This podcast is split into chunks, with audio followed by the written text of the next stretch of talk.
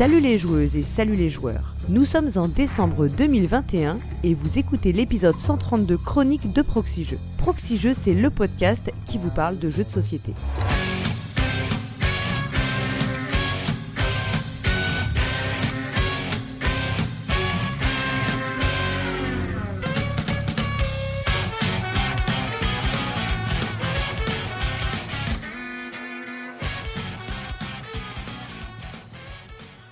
Dernier épisode des chroniques de l'année 2021, c'est avec un immense plaisir que j'accueille celui de la Proxy Team qui n'est jamais à l'ouest, le plus oriental des chroniqueurs.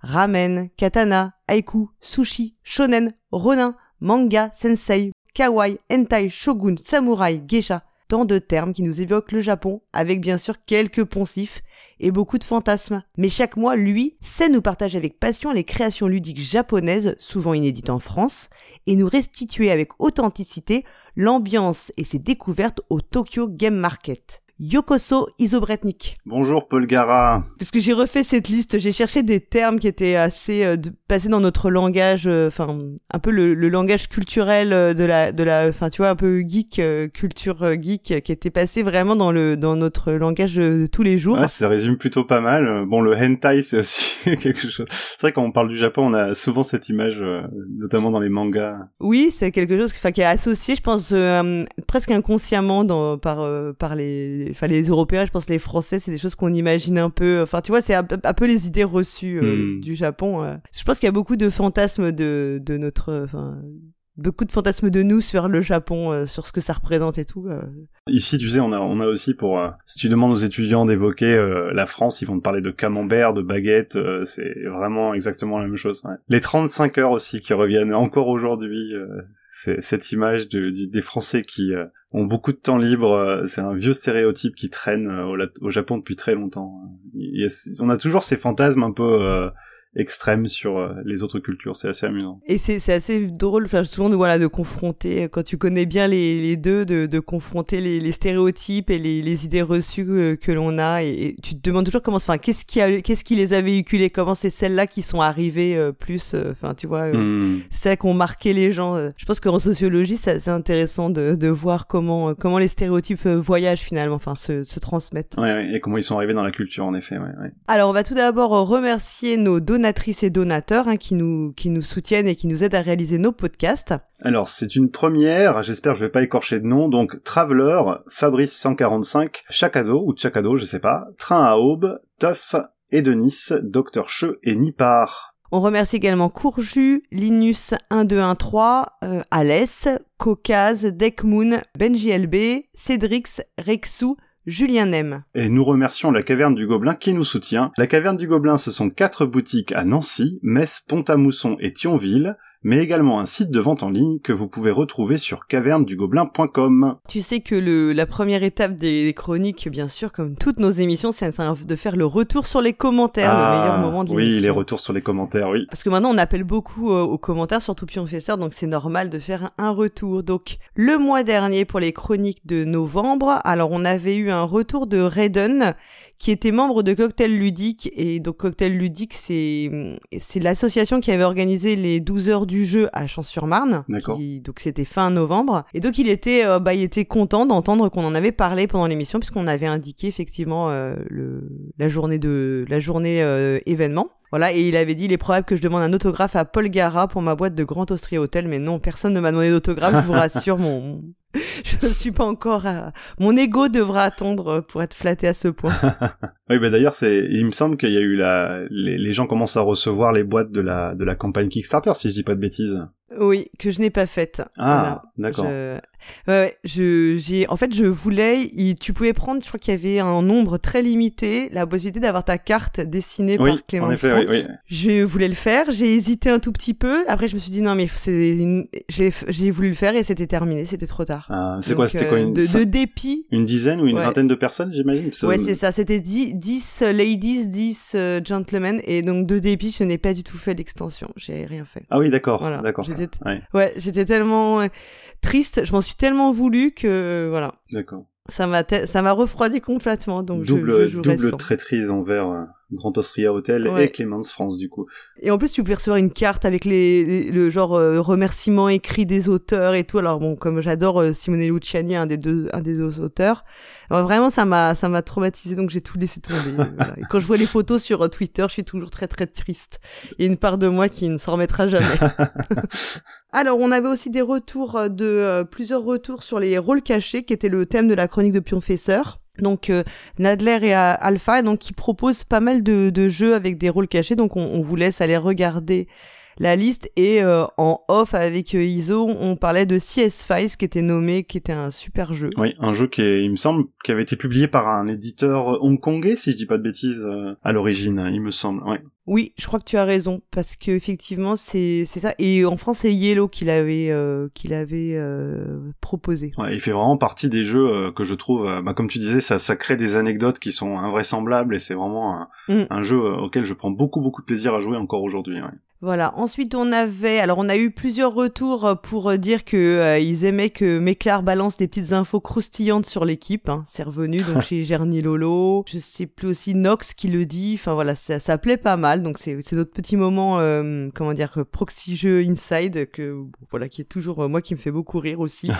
on se demande toujours qui va être à quelle sauce qui va être mangé pour chaque mois. Et donc Gerny Lolo nous dit aussi pour l'énigme du mois, si je n'ai pas la bonne réponse cette fois, je m'en coupe une, et si c'est encore Beru qui gagne, je me coupe l'autre. Eh bien écoute, rendez-vous en fin d'émission, on saura, euh, on saura ou pas si, si, si tu dois euh, te préparer au pire. Alors on a aussi Tespios qui était revenu, ou The Spios, qui est revenu sur l'émission et il disait qu'il s'était presque endormi. Oh le pauvre Alors bon, sachant que nous, il y a des gens qui nous écoutent en faisant du jardinage, dans les transports, en faisant la cuisine, la vaisselle, pourquoi pas en dormant? Moi je vais dire, je suis pas... voilà, c'est Tant que vous nous écoutez, tout va bien. Et il dit, j'espère, j'exagère un peu, mais attendre presque la 30e minute de l'émission pour commencer à parler de jeu, c'est trop. Oui, parce que alors, il y a le retour sur les commentaires, il y a le, il y avait le petit format sur le tournoi de Terraforming Mars, euh, il y a les, bah, les, les, pro, la rubrique à proximité, puis il y a Méclar, et c'est vrai que là, le premier jeu enfin, traité en tant que tel, c'était dans le plateau numérique euh, qui était à la 30e minute. Alors ça, cette euh, remarque, il y a des gens effectivement qui trouvent que c'est dans les chroniques, on parle de trop de choses différentes des jeux à proprement parler,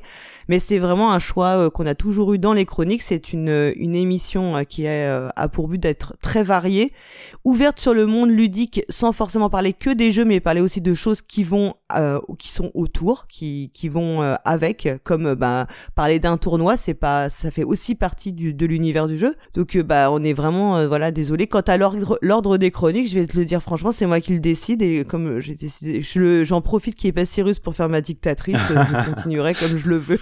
voilà. Ouais, et puis en plus avec les, la, chronique de Méclar, ça permet d'en savoir un peu plus sur les coulisses de proxy enfin les coulisses françaises, parce qu'au Japon, euh, nous on est on est très sérieux et on, n'égratigne pas les règles instaurées par le roi Cyrus, mais... Euh, voilà, c'est ça, vous êtes plus respectueux, puis vous avez pas les 35 heures, c'est ce que t'as dit. nous, nous, on La fatigue aidant, en fait, on n'arrive pas à, à s'écarter des, des, des, règles. Voilà, c'est ça. on est assommé par ces heures de travail. Bah oui, c'est ça, c'est Hammer et toi, vous êtes dans les, dans les succursales euh, euh, à, l'étranger, du coup, c'est pas la même limonade que quand on est à Paris tranquillos, enfin à Paris ou en France en tout cas tranquillos dans la tour, dans la tour proxy jeu. J'ai l'impression, oui. On a eu aussi beaucoup de retours très positifs sur la chronique de Lana et Drew, euh, au plateau comme à la ville. Donc on a Nox, JD. Alors JD avait demandé s'il pouvait mettre le nom des jeux dans le billet et je sais que ça a été fait. Donc euh, il peut aller, vous pouvez aller voir la liste de tous les jeux qu'ils citent durant leur chronique qui était consacré à Lisbonne. Puis euh, oui, Nox qui dit ça me donne envie de partir en voyage à chaque fois. Oui, moi aussi. Donc ah oui, moment, c'est on est un peu, c'est un peu dur quoi. Oui, c'est pas le bon moment. En tout cas, en Europe, vous êtes un peu plus euh,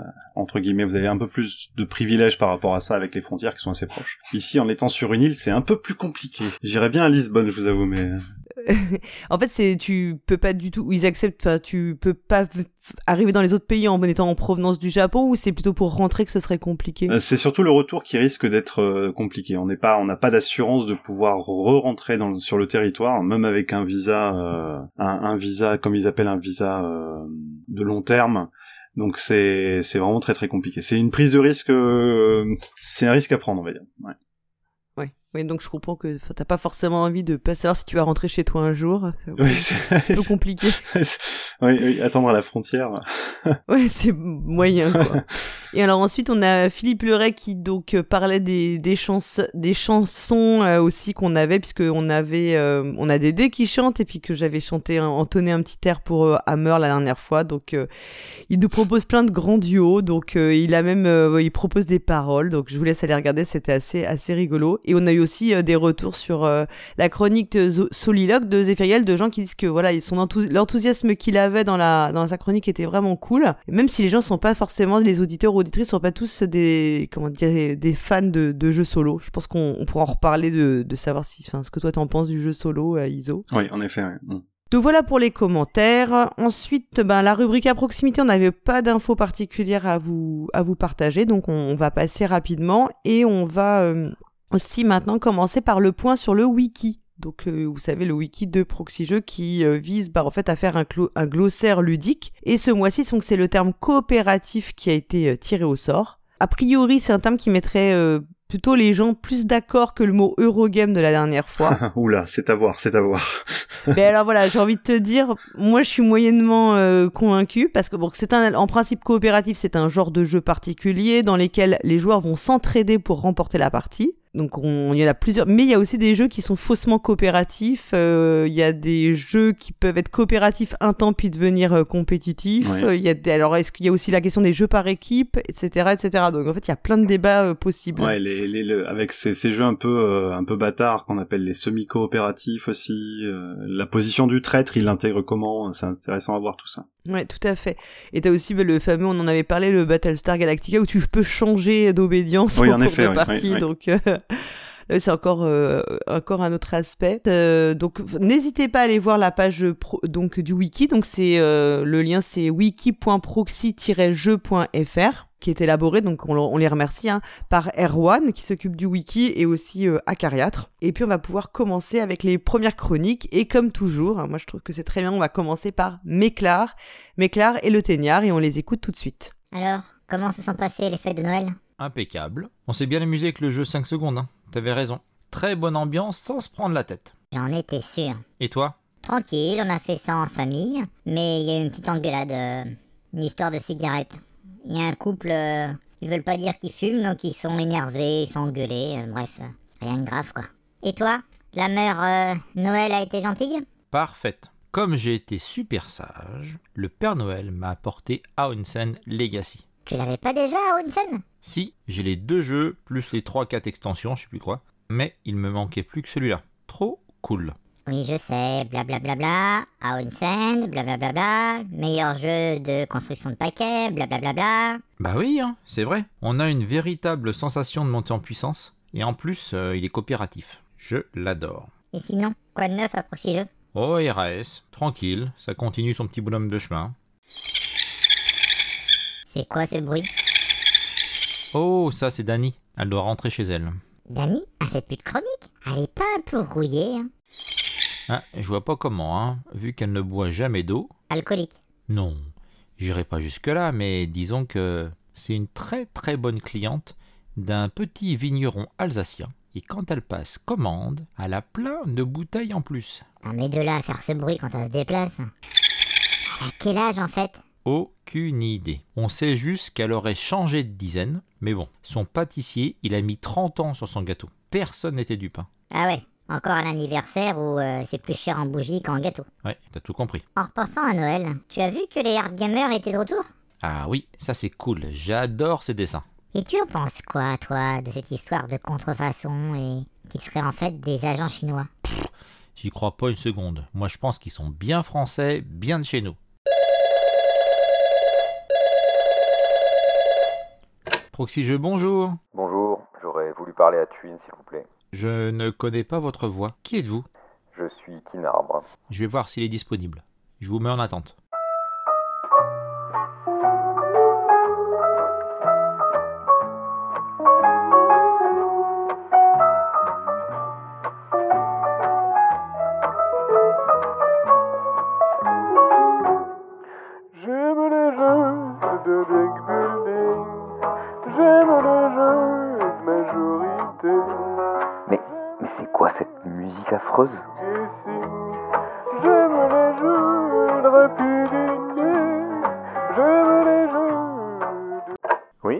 Salut, c'est Méclar. J'ai quelqu'un pour toi au téléphone. C'est qui? Un certain Kinarbre. Euh, oh non, là, je... Sincèrement, je préfère pas. Je lui dis quoi à l'autre? Dis-lui que je suis pas là. Ok, je le lui dis. C'est pas possible de passer des musiques comme ça aux gens. Désolé, hein, c'est bruité à la bouche. hein. Mais en plus, euh, Twin euh, n'est pas disponible. Bon, ça suffit, passez-moi votre président. Vous voulez dire euh, Cyrus? Oui, vous en avez d'autres des présidents? Ok, je vous le passe. Tu lui passes direct euh, l'appel à Cyrus, sans le prévenir? Oh ouais, ça lui fera les pieds. hein. Je suis pas son esclave. hein. Si ça continue, il va me demander de laver son vélo. Alors, euh, il n'est pas question. Eh ben merci beaucoup Méclar. Oui, merci. Donc, on voit qu'il a fait, il a fait des petites blagues, hein, la meur Noël. euh, J'ai beaucoup aimé la mère Noël. Ouais, voilà, c'est, il faut, il faut l'écouter. Moi, je l'ai écouté deux fois avant de l'entendre celle-là, tu vois. Mais en fait, oui, je l'ai, entendu grâce à toi. C'est, je vais pas mentir, je l'avais pas, je l'avais pas, je l'avais pas perçu au premier, à la première écoute non plus. Et alors j'ai beaucoup ri parce que euh, on voit que Kinarbre veut parler à Twin puisque Twin a- avait euh, avait fait la voix officielle de Kinarbre, mais je pense que Kinarbre est pas du tout satisfait de sa voix officielle, donc on, on voit qu'il y a des réclamations en cours, quoi. Ouais, et puis je me dis, il y a, il y a un truc qui m'a, bon, j'ai beaucoup ri avec euh, le bruit de rouille de Danny. Je suis désolé, ça m'a beaucoup fait rire.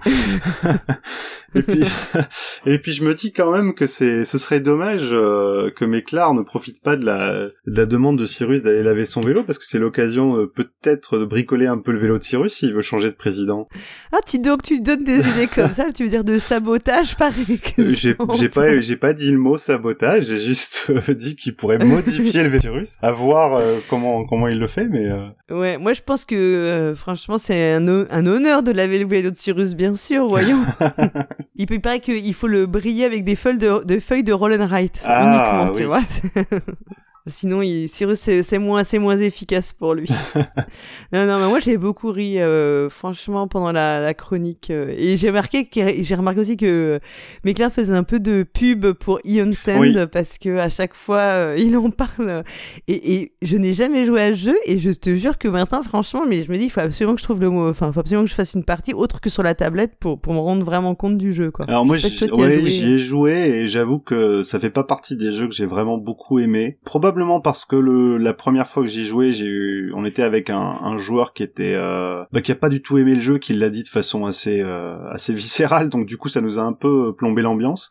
Mais, Refroidi, ouais. Et puis du coup, on n'a jamais rejoué au jeu, mais euh, peut-être à retenter un jour avec des joueurs un peu plus agréables à la table. Je sais pas. Et je suis aussi intéressé. Enfin, je me demande aussi, j'ai vu qu'il y avait une version Legacy là qui était ce qui, bah, c'est donc ce qui parle, hein, qui, qui vient juste de sortir et tout. Et ça aussi, ça, me, je me pose des questions. euh. Je me lancerai pas dedans, hein, forcément, mais euh, j'attends de ça. J'aimerais bien en savoir un peu plus, quoi. Bah justement, ce serait intéressant de voir si euh, sur ce type de jeu, commencer par la version Legacy, c'est une chose euh, faisable ou si c'est euh, trop risqué, on va dire. euh. Oui, parce que tu connais pas assez bien le jeu de départ et bon. Après, c'est vrai que c'est un deck building. Alors, je dis pas, mais c'est des jeux qui sont un peu intuitifs quand on a déjà fait pas mal. Il y a des choses que tu comprends un peu intuitivement. Enfin, peut-être. je trouve que c'est des jeux qui sont plus faciles à prendre en main que d'autres types de jeux quand tu connais déjà, euh, t'as déjà joué pas mal à Dominion ou à d'autres d'autres jeux comme ça, quoi. Ouais, tu connais les mécaniques et comment ça fonctionne. euh, ouais. Sachant que E11N, si je dis pas de bêtises, euh, il n'y a pas de mélange de decks, c'est bien ça. Hein Non, c'est ça. Quand tu défausses tes cartes, tu reprendras ta pioche, tu la retournes et tu la reprends dans le même euh, dans le même ordre. Ouais. ouais, donc c'est- il y, a- il y a quasiment un, un côté programmation au jeu de deck building en fait. Oui.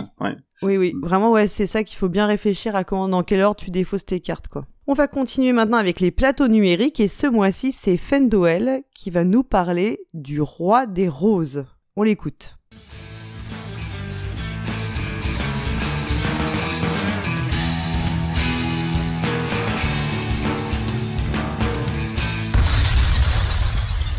Bonjour les joueuses, bonjour les joueurs, c'est Fendoel et nous allons parler ensemble dans les plateaux numériques d'un jeu de société adapté sur tablette, téléphone ou ordinateur. Aujourd'hui, je vais vous parler du Roi des Roses. Alors c'est un jeu de Dirk Hen, à qui l'on doit Shogun, Alhambra, bref, euh, du bon vieux jeu. C'est un jeu abstrait de 1992, édité en français par Tilsit. Alors euh, autant vous le dire tout de suite, vous ne le trouverez pas chez notre sponsor, la Caverne du Gobelin. C'est un jeu qui se joue exclusivement à deux joueurs pour une durée maximum de 30 minutes. Alors dans ce jeu, on a un plateau central quadrillé de 9 cases par 9 cases et un jeton couronne qui est sur la case centrale du, du plateau. À leur tour, les adversaires ont le choix entre soit utiliser une carte qui est face visible devant eux, ou alors retourner une nouvelle carte depuis leur pioche. Les cartes possèdent euh, dessus bah, une flèche qui indique une direction, par exemple en haut, en bas, à droite, à gauche, mais également en diagonale, hein, par exemple diagonale au gauche, diagonale euh, bas à droite, etc. Euh, aussi un nombre de cases, donc de 1 à 3. Et si je joue la carte qui fait aller bah, de 1 à gauche, bah, je déplace la couronne de une case à gauche par rapport à son emplacement actuel. Et je marque le nouvel emplacement à ma couleur avec un jeton. Et je vais marquer des points. Euh, les points que je vais marquer bah, seront plus importants si ce euh, jeton que je viens de placer se trouve à côté de cases à moi que j'ai déjà euh, sur le plateau. Donc plus j'ai de cases adjacentes et plus je marquerai de points. Donc c'est super tactique, on peut aussi euh, casser les zones adverses. Euh, bref, ça peut être assez violent. Alors dernier point, le joue ce jeu en un nombre limité de tours pour l'ensemble des adversaires. Donc plus je vais utiliser de cartes euh, devant moi et moins je vais en dévoiler de nouvelles et plus je marquerai de points, mais moins j'aurai de possibilités de placement. Bref, c'est abstrait et super stratégique. Alors bon, bah, toutes ces explications, pourquoi? Bah, Pour vous parler de l'adaptation numérique du Roi des Roses qui s'appelle King Tactics, la guerre des deux roses. Oui, j'avoue, moi aussi, j'ai pas compris vraiment le lien avec le, le titre, pourquoi ça s'appelle King Tactics. Alors, sauf qu'en fait, ça replace le jeu dans l'histoire avec un grand H, le thème, tout ça. Euh, voilà. Bon, je vous ai expliqué les règles, vous avez bien compris qu'en en vrai, le thème, il est plutôt, il est plutôt léger. Hein. Alors, c'est une adaptation faite par USM, à qui l'on doit également euh, bah, les adaptations de Catan et de Andorre. L'application est en français, en anglais, en espagnol, en allemand, en japonais. Et le prix, donc, c'est 3,49€ sur Android et 2,99€ sur iOS. Et j'ai joué sur mon téléphone Android. Le jeu possède un tutoriel pas trop mal fait. Alors voilà, bon, je suis pas super enthousiaste car le, en fait, le, texte du tutoriel est assez dirigiste, mais si par malheur tu as, le, tu, tu, as la mauvaise idée de ne pas faire exactement ce qu'il te dit, bah, tu restes bloqué. Voilà. Alors, le, en fait, le texte est dirigiste. Le texte, il te dit, tu dois faire ça, tu dois faire ça, mais tu as le droit de faire complètement autre chose. Et tu plantes l'appli. Donc, c'est super malin. Euh, J'ai dû remettre à zéro euh, l'appli. Bon, c'est euh, juste dommage. Ensuite, c'est pas très grave si c'est euh, pour apprendre les bases au début, mais voilà, ça m'est arrivé. Ensuite, bon, ça explique bien les règles, qui sont pas très compliquées non plus, donc, donc ça va. Alors le jeu possède trois modes euh, qui sont assez classiques, hein, en ligne, hors ligne et contre une IA, mais aussi un quatrième mode qui est en mode campagne. Alors en ligne, ça va être vite fait, euh, soit vous y jouez avec vos amis, soit vous n'y jouez pas. Hein. Euh, ils ont un système pour trouver des parties automatiques qui est vraiment d'un autre âge et qui ne trouve rien. En gros, vous, euh, voilà, j'ai essayé à plusieurs moments de la journée, j'ai jamais rien trouvé. On ne crée pas vraiment de partie, on dit qu'on veut rejoindre une partie, et puis bah il y a un compteur de 45 secondes. Si personne se pointe au même moment, bah faut relancer. Voilà. C'est vraiment génial. Donc en fait, on peut jouer que en temps réel. Voilà, c'est ça ce que, ça veut dire. Il n'y a pas du tout de, de jeu asynchrone, ce qui est quand même super dommage. Alors notez qu'il faut euh, créer un compte pour jouer en ligne ou pas. Alors c'est assez étrange, mais euh, voilà, si vous dites que bah on peut se connecter sans même avoir de d'identifiant, et puis euh, et puis ça marche quand même. Alors il y a un second mode qui est donc hors ligne. C'est en fait c'est un mode passé joue. Hein. On joue contre un vrai adversaire euh, qui est physiquement dans la pièce avec vous, et là ça marche très bien. Il n'y a aucun réglage. Hein. Le plateau c'est le plateau de base. Il n'y a pas de plateau alternatif à, savoir. Et ensuite, on peut jouer contre l'IA. Ça marche aussi bien. C'est exactement pareil. Hein. C'est que le plateau de base. Et elle vient avec trois niveaux de difficulté, avec une difficulté assez élevée pour l'IA difficile. Et enfin, il y a le mode campagne qui permet de jouer 11 batailles historiques. Alors, alors soyons francs, ce qui change, c'est juste le plateau qui est légèrement différent, avec des zones inaccessibles, des zones déjà occupées. C'est vraiment sympa, ça renouvelle vraiment le jeu de base. Concernant les autres fonctionnalités, euh, évidemment, on coupera la musique et les sons qui sont ok, mais alors rapidement euh, super anxiogènes à la longue. Et on coupera également les vibrations. Non mais sérieusement, des vibrations. Non mais sérieusement, des vibrations dans un jeu sur téléphone en 2021. On peut aussi réinitialiser la campagne et on va pouvoir relire les règles, euh, lire un gros paragraphe sur la guerre des deux roses, savoir ce que c'est, et euh, également d'autres mentions légales super intéressantes. Côté ergonomie, bah, hormis le tutoriel qui est limite, c'est simple et efficace. Ils ont changé pas mal graphiquement le jeu pour un côté un peu plus champ de bataille, les cartes devenant des étendards par exemple, mais ça reste très similaire. Les couleurs aussi sont plutôt bien contrastées.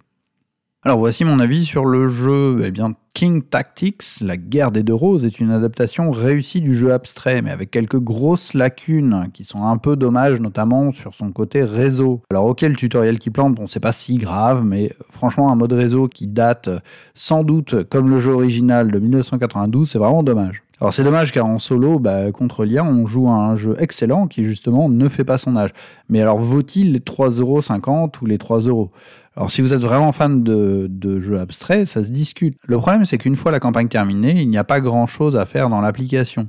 Je vous recommande plutôt d'attendre les soldes, où il passe souvent sous la barre des 1 euro, voire parfois il est gratuit, en tout cas sur Android. C'est comme ça que je l'ai eu. Voilà, c'est tout pour moi. Comme d'habitude, le mois prochain, vous retrouverez Cyrus pour une nouvelle adaptation numérique. À bientôt et en attendant, jouez bien!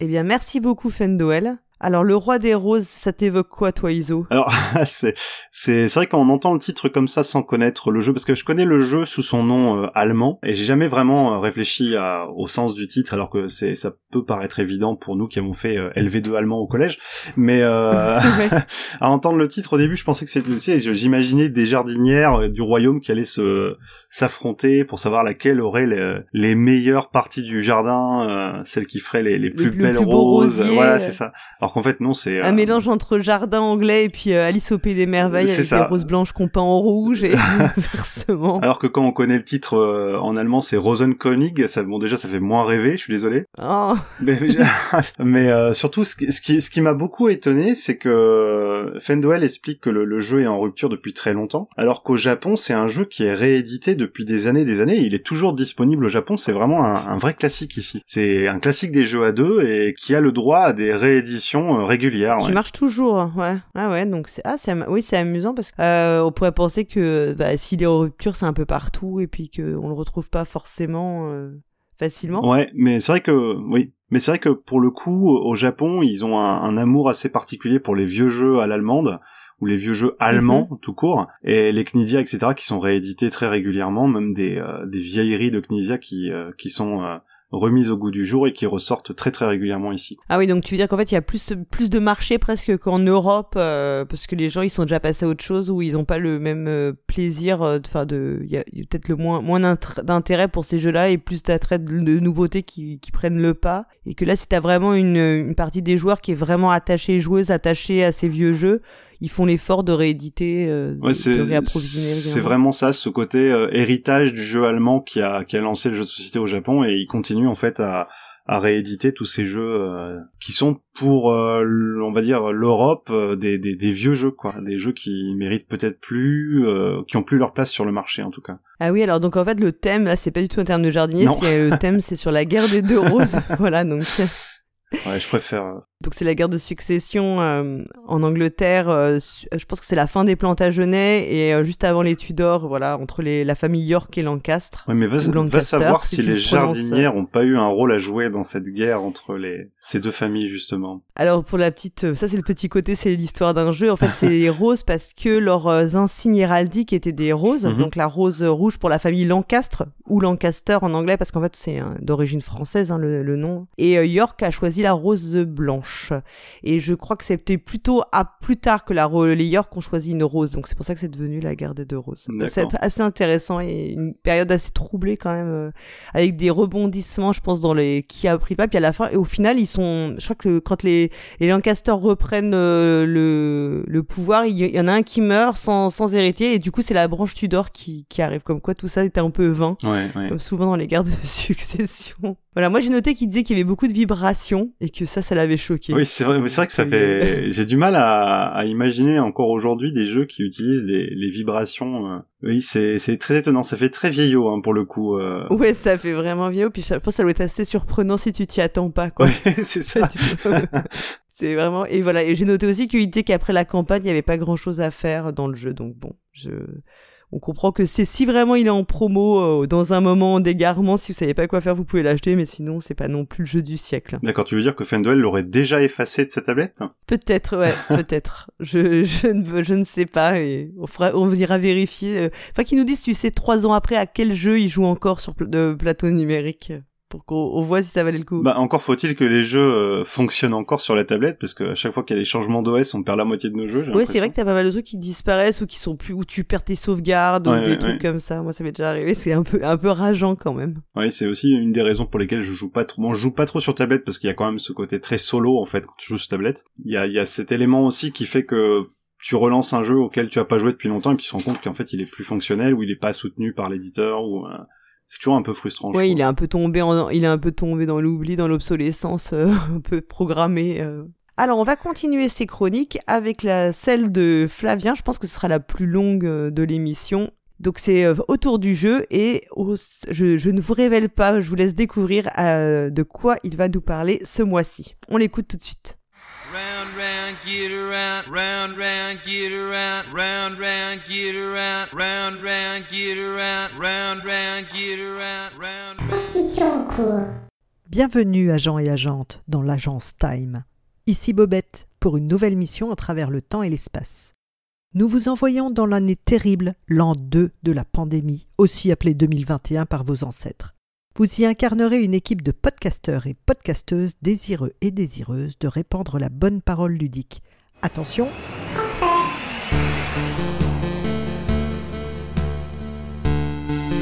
Vous entendez au loin les voix de vos camarades, au travers de transmissions sonores dignes de la préhistoire. Certains font des analyses, d'autres sont bloqués dans ce qui s'apparente à une cave, tandis qu'il y en a même pour vous introduire. Il et elle viennent d'ailleurs de le faire, et d'un coup, votre tâche vous apparaît, inévitable. Votre réceptacle est Flavien. Et tandis que des idées gauchistes et des gros mots sur Blanquer s'enfilent dans votre esprit, vous sentez que vous devez parler d'un jeu nommé Time Stories, afin d'assurer son succès qui donnera naissance à l'agence Time que vous représentez aujourd'hui. Alors que vous sentez votre personnalité s'effacer, vous entendez votre voix, qui semble bien peu familière et peut-être même un peu déplaisante. Autour du jeu. Autour du jeu, oui. Bon, bonjour, je suis Flavien Oui, c'est ça, Flavien. Et je vais vous parler, comme tous les deux mois, d'œuvres culturelles. Cette fois, c'est autour d'un jeu dont, ah, dont le futur vous montrera l'importance. Time Stories. Un système de jeu créé par Manuel Rosoy pour les Space Cowboys, et avec, ma foi, pas mal de personnes aux illustrations et aux différents scénarios. Il paraît que des, des dénommés Cyrus et Tuin, Twin, Twin, ont débattu dans ce qu'on appelle un pour et un contre, arbitré par Paul Jara, Paul Gara. Ah, peu importe. Vu d'ici, c'est un système plein d'idées et prometteur, mais souvent mal exécuté, et euh, souvent des scénarios qui tirent en longueur avec un, clair manque de maîtrise du rythme et du level design sur, sur la plupart des scénarios malheureusement. Alors ici, euh, on va se concentrer sur le cycle blanc, le seul auquel Flavien euh, auquel j'ai joué et qui nous permettra de nous concentrer non sur le voyage dans le temps, mais vraiment sur la mécanique de run et donc scénaristiquement de la boucle qu'il représente avec la possibilité d'incarner d'autres réceptacles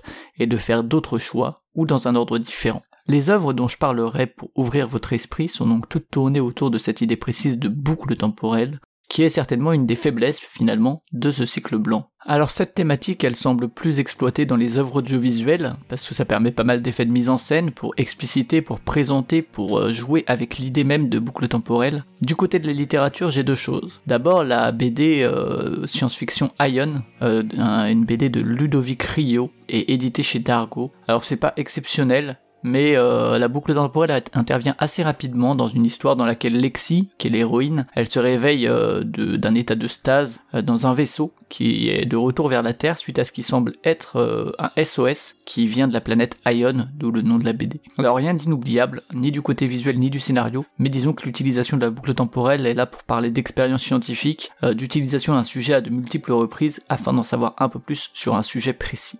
Alors se passer complètement d'images, c'est quand même une gageure avec ce thème. Et un livre qui ose le faire, c'est Les 7 morts d'Evelyn Hardcastle, dont le titre est déjà presque un spoil de cette structure de boucle, même si euh, la quatrième de couverture en dit encore plus, et je vous encourage d'ailleurs à ne pas la lire. Alors pour ne pas trop en dire, sachez que le livre mélange une ambiance un peu à la Agatha Christie dans un whodunit euh, ben, qui l'a fait, euh, où il est question d'éclaircir les circonstances d'un meurtre dans un vieux château, un vieux manoir qui est plein d'invités divers et variés. Alors le système d'enquête il se marie assez bien avec le concept de boucle temporelle qui permet de croiser des indices, de changer les angles, même si euh, je trouve quand même à la fois des longueurs, une certaine facilité à se reposer sur des twists successifs de manière un peu gratuite, et aussi une explicitation un peu trop appuyée et pas forcément euh, très utile de son univers et de certains enjeux. Reste que si vous aimez les romans d'enquête avec un twist, ça pourrait vous plaire, et clairement on a vraiment le sentiment d'enchaîner des runs de Time Stories, avec encore en plus d'autres raisons que juste la boucle temporelle, mais j'en dis pas plus. Et si vous avez la flemme de lire, a priori Netflix aurait les droits, donc vous pouvez un peu attendre qu'ils fassent leur adaptation.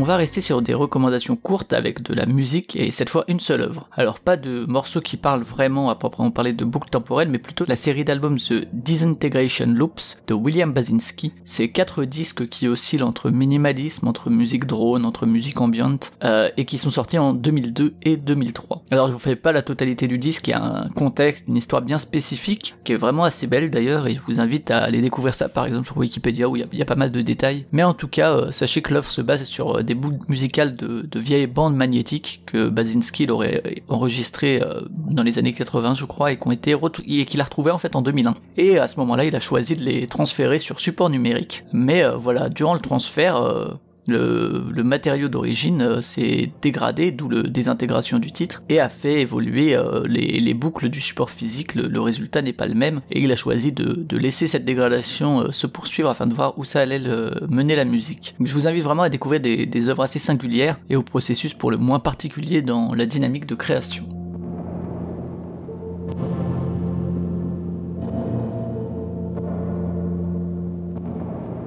Alors je vous l'ai dit, c'est dans l'audiovisuel que le principe de boucle temporelle a trouvé matière à vivre. Le concept y permet plein de chouettes effets de mise en scène, une multiplicité d'angles, qui soient de caméras, de personnages, et alors bien sûr je vais vous inviter tout simplement à enrichir la liste qui suit en commentaire sur le site de Proxy Jeux, et on va commencer par une évidence, c'est Groundhog Day, euh, le jour de la marmotte si on traduit littéralement, et euh, le vrai titre français c'est pas le jour de la marmotte mais c'est le très parlant Un jour sans fin, qui a été réalisé par Harold Ramis, sorti en 93, avec notamment Bill Murray qui incarne l'assez irritant Phil Connors, il est aussi accompagné par Andy McDowell dans le rôle de la productrice Rita. Alors Phil y revit une journée de reportage sur justement le jour de la marmotte, euh, il se réveille au, au doux son devenu un classique, euh, Debout les campeurs et haut les cœurs. Alors c'est vraiment un film qui est brillant je trouve dans sa mise en scène, dans ses ellipses, dans ses accélérations, dans ses journées qui sont plus ou moins détaillées, et évidemment dans les manières dont Phil va vivre ses journées, euh, avec des moments là aussi assez beaux, assez émouvants, assez énervants, plein plein plein d'émotions qui, qui traversent le film. Et c'est un classique assez facilement regardable, et qui, en dehors de quelques thématiques, a vraiment très très peu vieilli je trouve. Et donc ici, euh, dans euh, Un jour sans fin, chaque boucle c'est l'occasion non d'apprendre des éléments d'une énigme, mais d'apprendre à évoluer en tant qu'humain et dans ses relations, et c'est quelque chose qui a été finalement assez peu abordé dans, Time Stories en termes d'évolution à travers des boucles.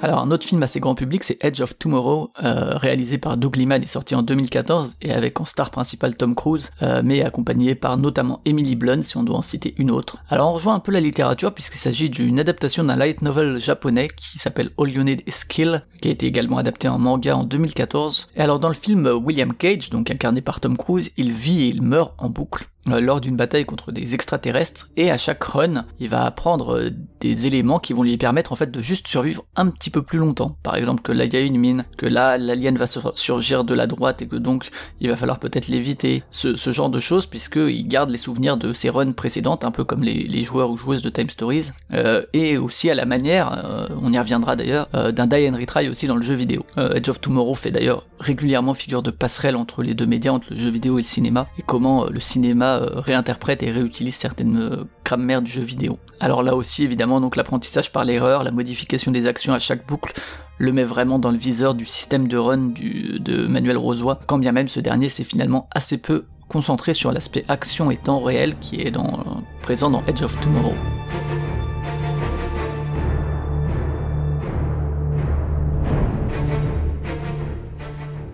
Une dernière proposition dans cette partie, c'est Source Code, réalisé par Duncan Jones, qui a déjà été dans la- derrière la caméra de- du très très bon Moon, que je vous recommande également, et du très raté Warcraft. Alors, euh, du côté des acteurs et actrices, on a Jay Gyllenhaal et Michelle Monaghan, et c'est un film qui date de 2011 et qui se place plus du côté de l'enquête. Euh, là aussi, comme Edge of Tomorrow, du côté de la science-fiction également, bon, vous allez me dire... euh, quand il y a des boucles temporelles, forcément, quelque part, euh, on se place un peu là-dedans, avec euh, notamment une technologie d'un programme qui donne son nom au film, donc le code source, et qui permet de revivre en boucle les 8 minutes qui précèdent la mort de quelqu'un. Euh, et en l'occurrence, il va s'agir de démêler les fils d'une explosion d'un train et d'éviter un autre attentat en se projetant dans les 8 minutes d'un- d'une des personnes décédées lors de l'explosion du train. Alors la courte durée de la boucle, donc 8 minutes, ça invite à s'attarder sur des détails, et le film réussit pas mal euh, à la fois dans cette mise en scène, euh, dans le côté très rapide de la boucle, et dans son scénario qui joue euh, là aussi, et on va rejoindre Time Stories par un autre angle, ça joue sur la projection d'un autre personnage du futur dans le corps de Colter Stevens, donc incarné par Jay Gyllenhaal,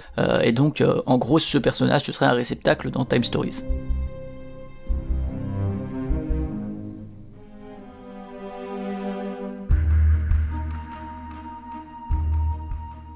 Et on va finir avec les jeux vidéo. Et pour le coup, j'ai pas mal de noms à citer vu que le système de boucle est à la mode ces dernières années. Alors en préambule, quand même un point, il faut bien dire que c'est quasiment euh, constitutif en fait d'un des éléments qui est présent depuis les débuts du jeu vidéo en solo, à savoir le game over. Euh, en perdant, en fait, le joueur, la joueuse est invité à refaire un segment et à apprendre de son échec, alors que ce soit dans le système de combat, que ce soit dans le level design, dans la distance d'une plateforme, euh, dans les contrôles. Et alors cette idée elle est poussée à son paroxysme dans les jeux de type die and retry, donc euh, meurt et recommence, où bien sûr on meurt souvent et où en fait chaque échec est là a priori pour parfaire son apprentissage, euh, comme dans par exemple Celeste ou Super Meat Boy ou Dark Souls, pour citer quelques noms. Alors on peut aussi parler de la structure roguelite qui, comme Time Stories, permet entre chaque run de conserver quelques éléments du jeu, au-delà bien sûr de, juste la connaissance qu'on accumule, qui là de toute façon n'est pas spécifique au roguelite. Euh, et le but c'est de se rendre la prochaine partie plus abordable, comme par exemple on peut citer Hades ou Dead Cells, pour n'en citer que deux, mais il y en a un bon paquet ces dix dernières années. Alors si Time Stories va aussi du côté du pointé-cliqué au niveau de- des mécaniques de jeu, euh, la filiation avec cette approche vidéoludique apparaît d'autant plus pertinente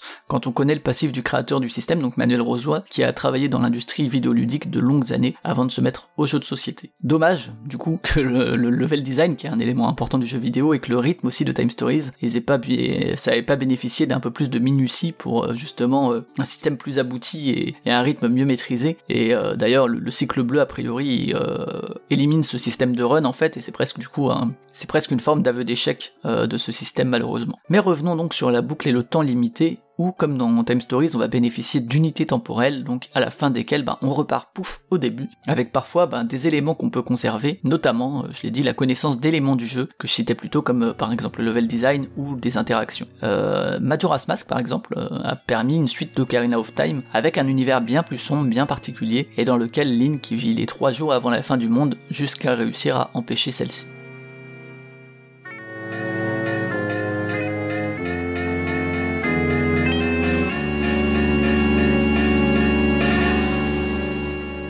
En lisant les 7 morts d'Evelyn Hardcastle dont je parlais plus tôt du côté de la littérature, j'ai pas pu m'empêcher de penser en permanence au très chouette The Sexy Brutal, qui est sorti en 2017 et qui a été développé par Tequila Works. Alors il faut absolument, absolument que vous évitiez la, version Switch qui est vraiment catastrophique, quasiment injouable. Euh, donc euh, vraiment ne prenez pas la version Switch même si le jeu est très bien. Euh, mais sinon, on est vraiment dans une, enquête qui est menée donc par Lafcadio Boone, qui doit résoudre une série de meurtres qui ont été réalisés au cours d'une journée mondaine et masqués dans un, disons, un manoir casino le sexy brutal du titre. Et donc là encore, on est dans une vibe très Agatha Christie, mais les événements vont se passer dans un certain ordre, à des moments précis, à des minutes précises, à vous de trouver comment empêcher les morts inventives des différentes victimes, et essayer de trouver ce qui se trame derrière tout ça, avec notamment une fin que moi j'ai trouvé vraiment pas mal, beaucoup plus réussie que le livre que je citais plus tôt. Alors le jeu il est assez court, il est plein de très bonnes idées, euh, on est plus autour d'énigmes que de réflexes, mais je vous le conseille vraiment malgré ce qui est sans doute un des plus mauvais choix de titre de l'histoire du jeu vidéo.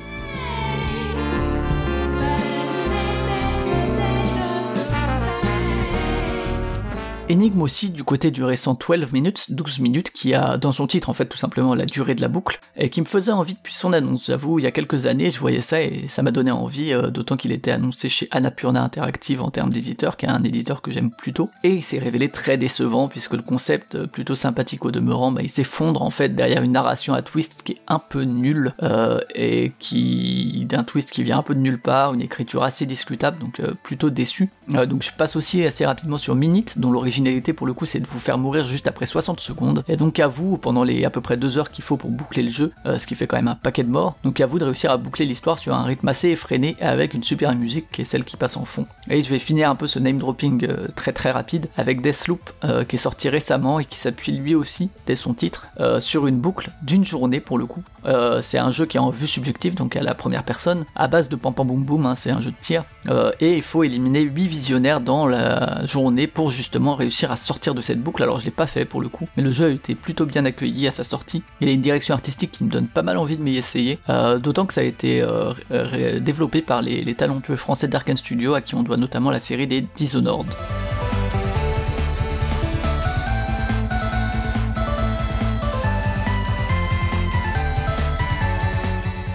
The Forgotten City, lui aussi sorti cette année, a été développé par Modern Storyteller, qui est un développeur qui porte bien son nom et qui fait un peu office d'une sortie officielle en fait d'un mode qui était un mode de Skyrim, un mode qui a connu déjà un grand succès à, l'époque, au point donc de devenir une sortie officielle. Et alors là encore, il est question d'enquête, hein, une, une, forme de, de jeu qui revient souvent euh, dans l'utilisation de cette boucle temporelle, mais aussi de morale de chacun et chacune, ou aussi de loi, puisque on est sous l'Empire romain et il est question en fait d'une cité, donc la cité oubliée, euh, dans laquelle on est projeté, dans laquelle toutes et tous sont punis, échangés en, or ou en argent, je sais plus exactement, si quiconque commet un péché, euh, ce qui est donc très subjectif. Euh, à vous, du coup, euh, joueur ou joueuse, qui êtes projeté dans une boucle qui, qui va en fait se réinitialiser dès que cette fameuse loi d'or est brisée, donc de, dès que quelqu'un commet un péché. Et donc, à vous de voir qu'est-ce qui va réinitialiser cette boucle, ce qui va être considéré comme un péché ou non, et également à vous de résoudre l'énigme qui vous a amené ici. Alors là encore, le jeu est assez court, hein, moins de 10 heures, et assez inventif dans ses choix, dans son écriture, et également dans son écran historique.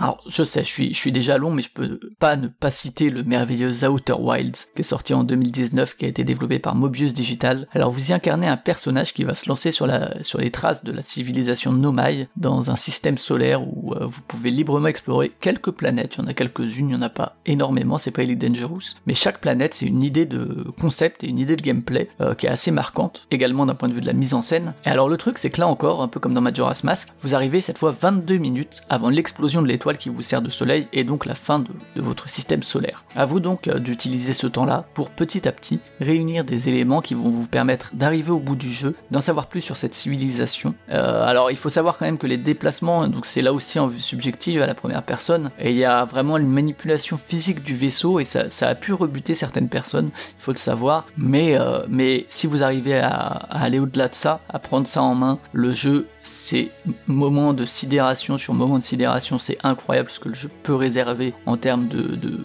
j'ai vraiment été subjugué à pas mal de moments, que ce soit par la narration, par la façon dont l'histoire se raconte, euh, par des idées de gameplay, par des idées de concept, par la musique, par les visuels, par la liberté dont il fait preuve aussi, un peu à la, à la Breath of the Wild. Vous pouvez faire un peu ce que vous voulez, vous avez juste 22 minutes pour le faire. Faut savoir aussi donc que c'est du coup un jeu qui vous tient pas par la main, qui va pas vous guider, ce qui là aussi peut être assez intimidant, mais il sait vraiment récompenser l'exploration. Et moi, il m'a laissé des vrais souvenirs vraiment incroyables. Donc je vous le conseille, même si c'est pas certain que vous accrochiez pour les raisons que j'évoquais.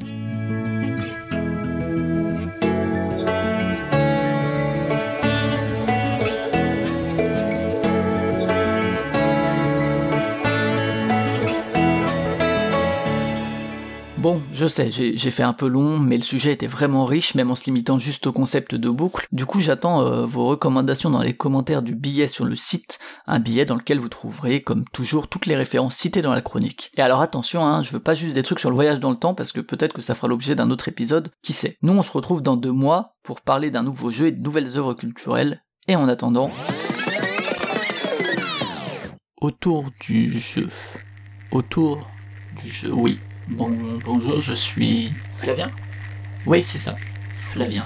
et je vais vous parler, comme tous les deux mois, d'œuvres culturelles. Cette fois, c'est autour d'un jeu dont, ah, dont le futur vous montrera l'importance. Time Stories. De jeu qui pas mal, qu'on peut le avec pas mal de Eh ben, merci beaucoup, Flavien. Oui, merci beaucoup. C'était une, euh, alors, une chronique assez. euh, Moi, j'ai entendu d'autres voix que celle de Flavien, d'ailleurs. On sait pas trop si c'était vraiment lui qui parlait. Bah, il y a eu, oui, il y a eu plusieurs voix. Il y a, il y a eu un- une chose qui m'a beaucoup fait rire. euh, je sais, je pense que c'est une petite erreur qu'il a pas enlevé au montage, mais quand il, euh, quand il dit à, à son sujet, il s'appelle Flavien et il, il se cite comme étant Flavien le dire euh, je. Ça m'a beaucoup fait rire. euh, un petit côté Alain Delon comme ça qui ressort. Oui, il vous en prie. Oui. Moi, j'ai vu comme ça quelqu'un qui écrivait nous pour parler de lui tout seul. Oui. Ce qui est- Je sentais qu'il voulait en- en- emmener quelqu'un collectivement, enfin, tu vois, diluer les responsabilités en général, mais ouais, moi j'ai, enfin ça, j'ai trouvé la chronique vraiment euh, folle, les petits effets et tout, et en plus pour, c'est vrai que Time Story, je trouve que c'est un, jeu qui est tellement, euh, on avait fait des autres émissions dessus, c'est, un jeu dont il y a tellement à dire, euh, donc tu, tu peux trouver tellement de, de liens avec plein d'autres choses. Euh, Là, il a choisi la- l'angle de la boucle temporelle. Euh, voilà, moi je sais pas si toi tu, as- tu as aimé Time Stories. Alors j'ai j'ai un- une relation un peu compliquée avec Time Story, c'est que j'adore le concept qui est proposé, mais euh, je pense que je suis un, un joueur. Alors je, je- je- c'est comme ça que je, je l'estime, mais j'ai l'impression d'être un joueur un peu trop fainéant et du coup j'ai pas envie de me soumettre, me soumettre à à cette euh, proposition de rejouer plusieurs fois pour avancer dans le scénario. Et j'avoue que j'ai du mal à ne pas euh, céder à ma curiosité d'aller voir ce que le scénario nous propose jusqu'à la fin sans devoir repasser par toutes ces dimensions mécaniques. euh, Mm. Et euh, il y avait les lancers de dés aussi qui me posaient un peu problème, mais le, le, Ouais. le, le jeu euh, en soi euh, est, est très très bien. C'est juste qu'il est, je pense que je suis pas fait pour jouer à ce jeu quoi. Mais j'adore, j'adore le concept sur le papier. euh.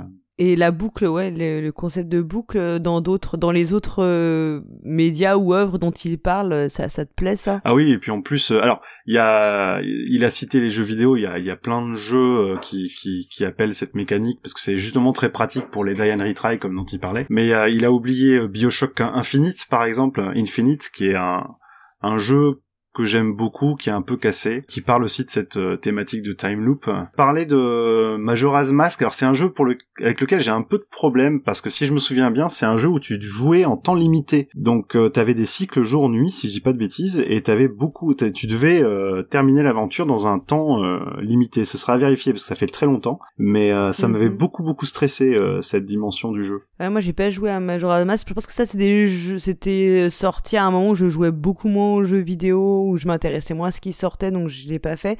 Bioshock, je l'ai, mais je n'y ai jamais joué, ce qui est un peu la honte. Il a cité un jeu qui s'appelle euh, Sexy Brutal. Oui, que je connaissais pas. Ah mais alors vraiment c'était l'occasion de le faire, c'est un jeu mais vraiment excellent, euh, complètement, euh, enfin vraiment un peu atypique. euh, moi j'ai trouvé vraiment super et qui fonctionne là-dessus, voilà où et, et vraiment très très réussi et pas, j'ai pas l'impression, enfin je dis pas que c'est un jeu qui est passé sous les radars mais qui a pas eu non plus un énorme retentissement. Moi j'ai trouvé vraiment vraiment génial quoi. Et là dans dans ce qu'il euh, il y a Forgotten City qui a l'air très très bien aussi Ouais. euh, que que j'ai dans ma wishlist. Mais c'est vrai que Sexy Brutal, le titre euh, invite pas forcément à. Non, pas à du être tout. curieux, je mais- trouve le titre euh, complètement pourri en fait. Euh, tu t'attends à tu si tu on donne le titre comme ça, tu vas penser à carrément autre chose que ce qu'est le jeu. Ah oui, Donc, complètement, euh, oui. Et puis ce qui est, ce qui est, Je sais pas. ce qui est marrant sur, euh, je reviens un peu sur les films qu'il a cités. Ce qui est marrant, c'est que finalement, j'ai l'impression qu'il a eu un peu de mal à trouver des films qui avaient une, une- on va c'est un peu direct ce que je veux dire, mais qui avaient une vraie, vraie qualité. Euh, bon, il y avait évidemment Un Mm. jour sans fin qui est, euh, je pense, exceptionnel, mais quand tu regardes un peu Age of Tomorrow ou Source Code avec euh, Gyllenhaal, là, c'est souvent des films qui finalement sont coincés sur un gimmick qui est un peu triste Et qui peine à en Euh, sortir en fait. c'est ça, et cette, Mm. cette notion de on va euh, et c'est un truc qu'on retrouve aussi dans Doctor Strange, un film auquel j'ai pensé.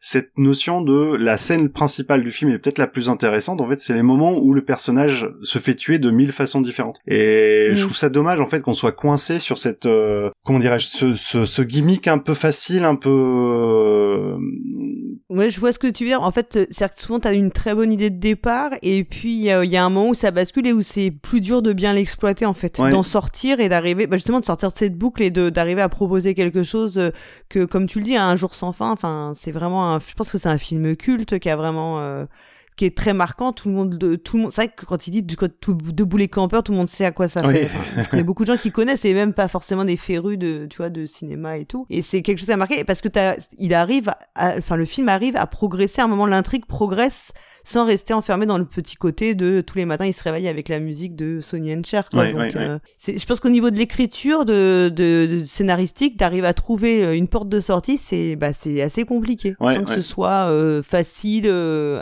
enfin voilà, où t'es un peu ton- enfin téléphoné ou. Mais je me demande dans quelle mesure en fait la, la notion de, de boucle temporelle est pas un concept un peu trop compliqué pour la machine hollywoodienne en fait, parce qu'ils doivent toujours euh, respecter un cahier des charges euh, où le film doit être compris par le Mm. plus la, la majorité du public, et du coup, euh, je pense qu'ils sont un peu coincés par une thématique Avec qui demande concept. trop de complexité en fait, tout simplement pour être original quoi. Mais c'est, en fait c'est, c'est une idée qui est super euh, séduisante, mais qui n'est pas toujours bien, euh, enfin qui est enfin pas facile, je pense, à bien mettre en place et à bien mettre en œuvre et en, en ressortir quelque chose. Ouais, je pense qu'elle est rarement bien exploitée en fait, tout simplement. Ouais, ouais. Et après, c'est vrai que c'est beaucoup de questionnements euh, un peu métaphysiques, parce que c'est, tu te dis toujours, bah voilà, est-ce que tu vas vraiment, comme t'apprends du passé, est-ce que tu essayes de toujours t'améliorer, ou au contraire, tu te dis que tu peux faire ce que tu veux parce que ça n'a pas de conséquences. Enfin, il y a beaucoup de ça, en fait, euh, de, dans les, dans les réflexions, euh, dans les réflexions philosophiques que ça, que ça entraîne, quoi. Ouais, ouais. Après, il y a un truc qui m'a... Un, un tout petit détail, mais il faudrait que je pose la question à Flavien. J'ai l'impression que la musique de fond qu'il a utilisée en début de chronique, euh, ça ressemblait beaucoup à- au genre de musique qu'on peut entendre sur la chaîne de Alt 236, je sais pas si tu connais. Oui. Faudrait que je lui pose la question, parce que ça m'a un peu intrigué. J'ai tout de suite pensé à Alt 236 avec la musique. euh, C'est peut-être l'ambiance, tout simplement, je sais pas. Un détail. Alors, on va écouter maintenant une nouvelle analyse du pionfesseur. Et euh, on va voir si ce mois-ci il nous parle des titres atypiques. Donc euh, là, euh, tout, tout semble possible quand j'ai dit ça. On va écouter de quoi il parle exactement.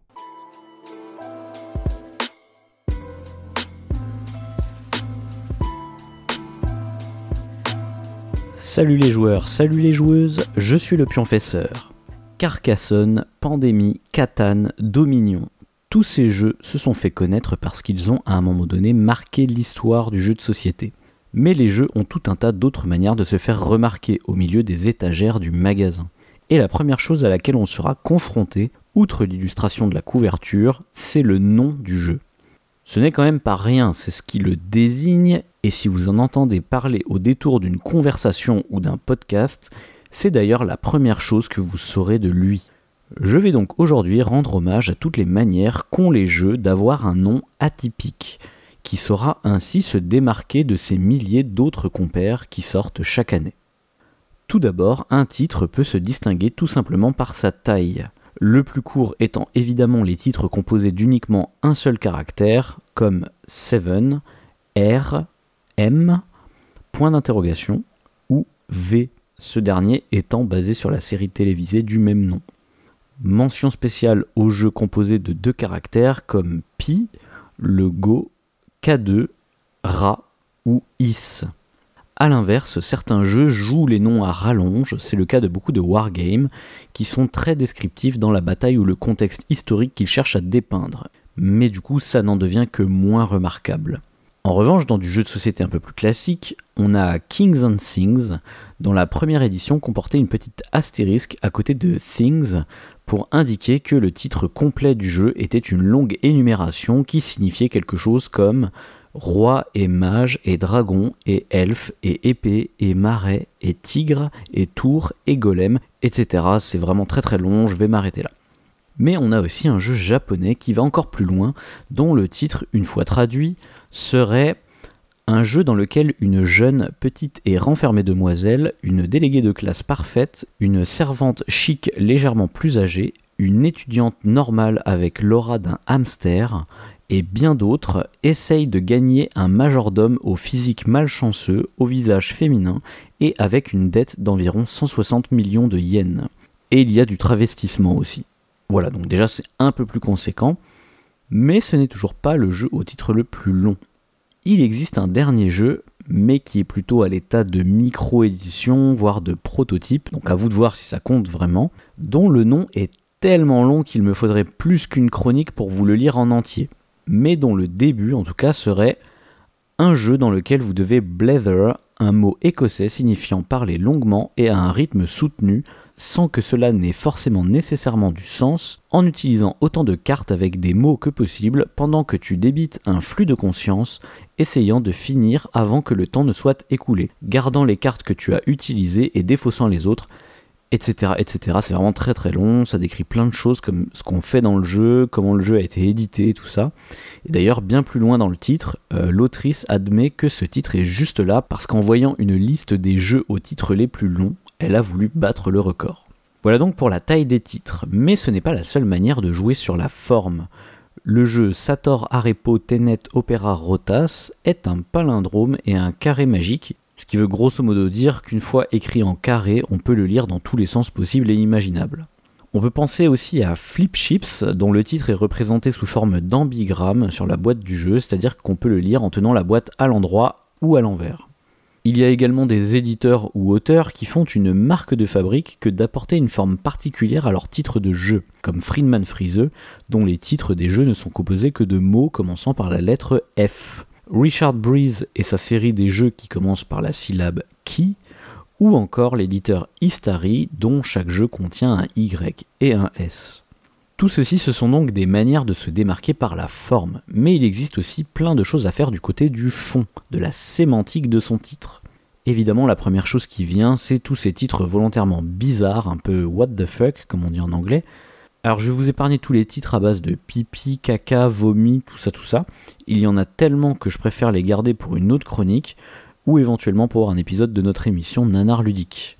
En revanche, les noms bizarres, c'est un peu la spécialité de Cheapass Games, qui nous propose Devil Bunny Needs Ham, c'est-à-dire le lapin diabolique a besoin d'un jambon, ou encore Unexploded Cow, ce qui veut à peu près dire vache qui n'est pas explosée. On peut également parler de la série des jeux de Stephen Tassi, dans laquelle on cherche à créer un film de série B, c'est-à-dire un nanar très concrètement, et dont les noms des jeux ressemblent à Les pires de tombes de l'espace ou encore Les pygmées cannibales de la jungle maudite. Ici, on est entre le nom à rallonge et le titre volontairement perché qui évoque cette esthétique nanardesque. Dans un tout autre style, le projet GIPF est une série de jeux abstraits dont les titres mêmes sont abstraits et ne veulent rien dire comme Tamsk, Dvon ou Yinch.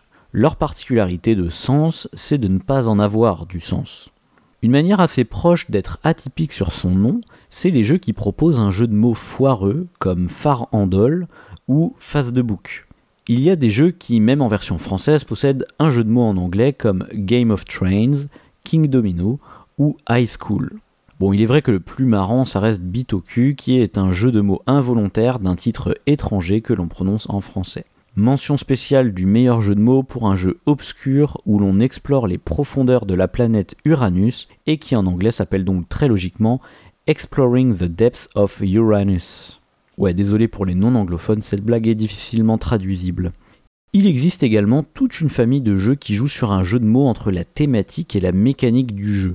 Vous connaissez peut-être Salade de points, un jeu de salade de points avec des salades, mais les Américains ont aussi Deck Building the Deck Building Game, c'est-à-dire un jeu de deck building où l'on construit des bureaux, ou bien Trick Taking the Trick Taking Game, c'est-à-dire un jeu de pli où l'on vole des tours de magie à d'autres magiciens.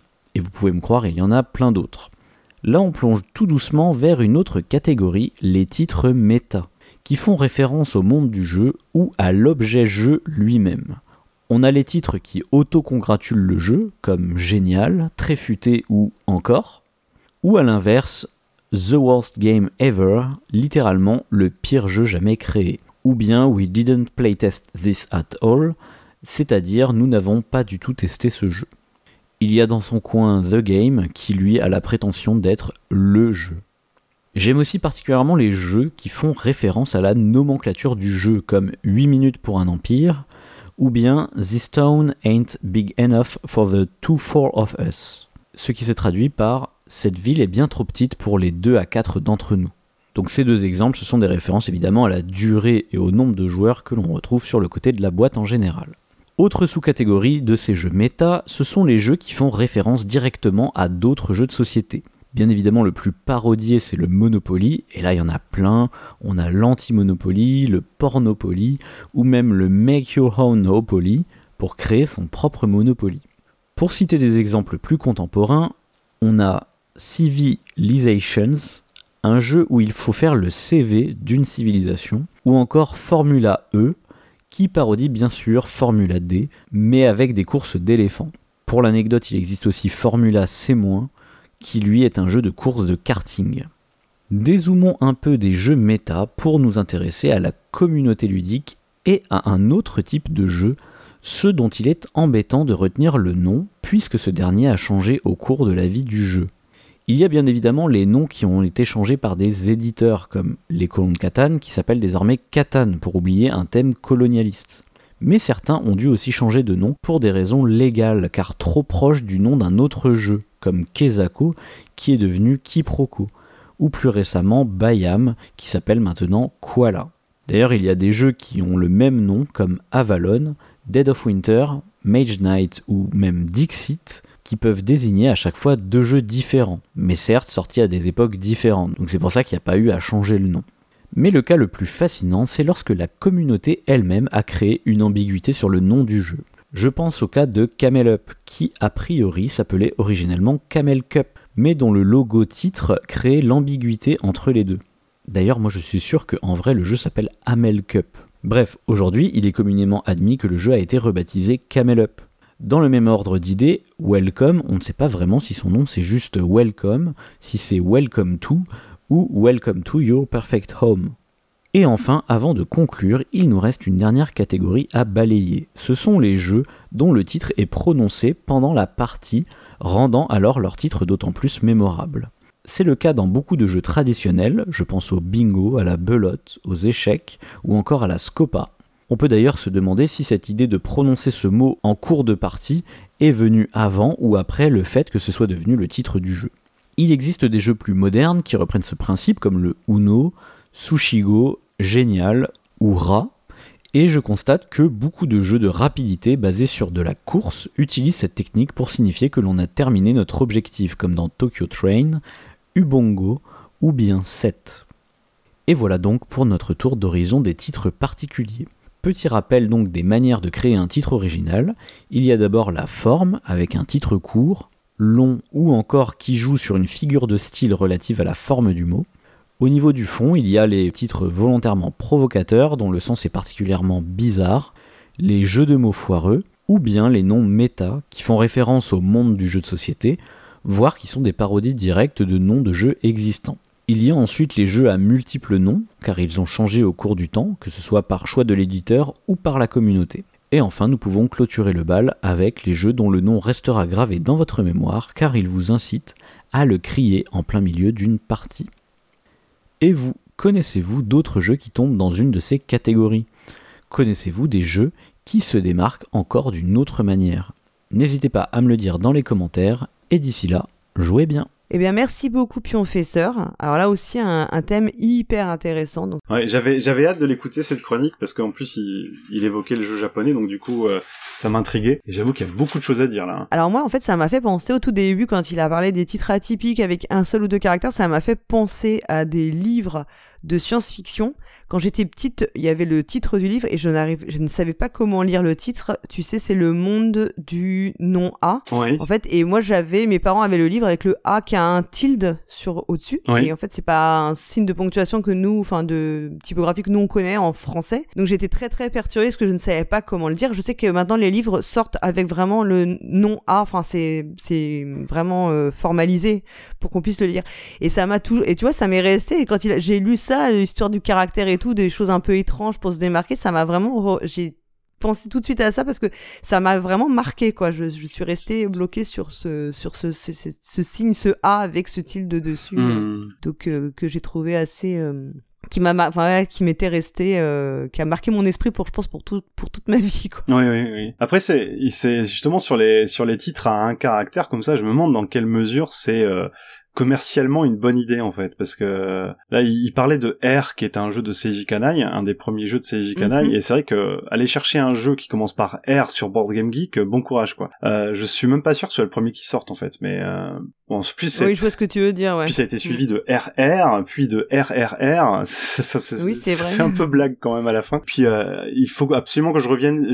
Le, le titre qu'il a donné, le titre le plus long du jeu japonais. Alors je l'ai trouvé. Je pense qu'il faut que je lui ai demandé de me donner le titre en, en langue originale. Il a pas pu. Je suis un peu déçu ce point-là, mais je l'ai trouvé. Enfin, il me l'a envoyé.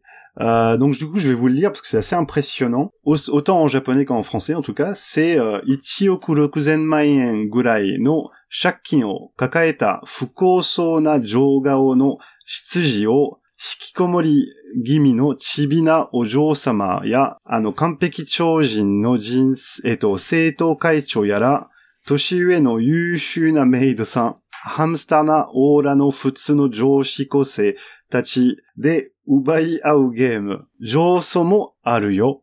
Voilà, c'est le titre euh, en japonais. Alors j'ai un peu galéré sur la fin, mais le titre fait trois lignes et demie en japonais. C'est du délire. C'est du délire. Euh, je sais pas comment il l'a trouvé. J'avais jamais entendu parler de ce jeu. Je pense que je le chercherai pas parce qu'il faut à peu près deux heures et demie pour le mettre dans le Google. Mais euh, Oui, c'est ça. Bah, tu sais, ces professeurs, ils cherchent toujours les choses un peu bizarres. Il le dit, hein, il aime euh, les choses un peu euh, qui sortent de leur... Enfin voilà, qui sont euh, spéciales, bizarres, euh, étonnantes. Donc euh, je pense qu'il a des listes de trucs comme ça, de, de jeux avec des éléments un peu extravagants qu'il nous- qu'il qu'il utilise pour faire ses chroniques aussi. Ouais, mais c'est vrai qu'en plus, là, je veux dire, le, le- le Japon, c'est euh, c'est parfait pour ce genre de recherche parce qu'il y a tellement de titres comme ça à rallonge. par exemple, tu vois, je vais en donner deux petits exemples. C'est euh, Tataima Kangaeta Propose no Kotoba o Kimi ni Sasagoyo. C'est en français, je te donne la proposition de mariage qui m'est passée par la tête. C'est le titre du jeu. Ou t'as encore euh, Usakoma wa zombie ni naritakuna que te komatte imasu. Usakoma le lapin est embêté parce qu'il ne veut pas se transformer en zombie. C'est le titre du jeu, quoi. Oui, donc c'est des- jeux un peu barrés. hein, ouais, et puis comme, euh, je pense que ça. le pire là au, au niveau, c'est ça, ça inclut le méta aussi. C'est, euh, je vais juste donner le titre français parce que c'est, j'ai essayé de faire un jeu de société sur le football, mais je ne suis pas sûr que ça fonctionne. C'est le titre du jeu. Ah oui, donc là, c'est déjà c'est long et en plus c'est les c'est le côté méta euh, qui est très fort. Oui, c'est- alors c'est et ça c'est vraiment un truc qu'on en trouve euh, plein plein plein pendant les game markets ce genre de jeu, c'est toujours assez drôle quoi. Ah, c'est assez, assez amusant. Moi, j'y repense aussi, là, tu sais, quand il était les jeux dont tu donnes, euh, tu dis le titre pendant le jeu, donc tu sais, comme le bingo, il donnait l'exemple. Moi, je sais pas si t'as déjà joué à Skidjo. Oui.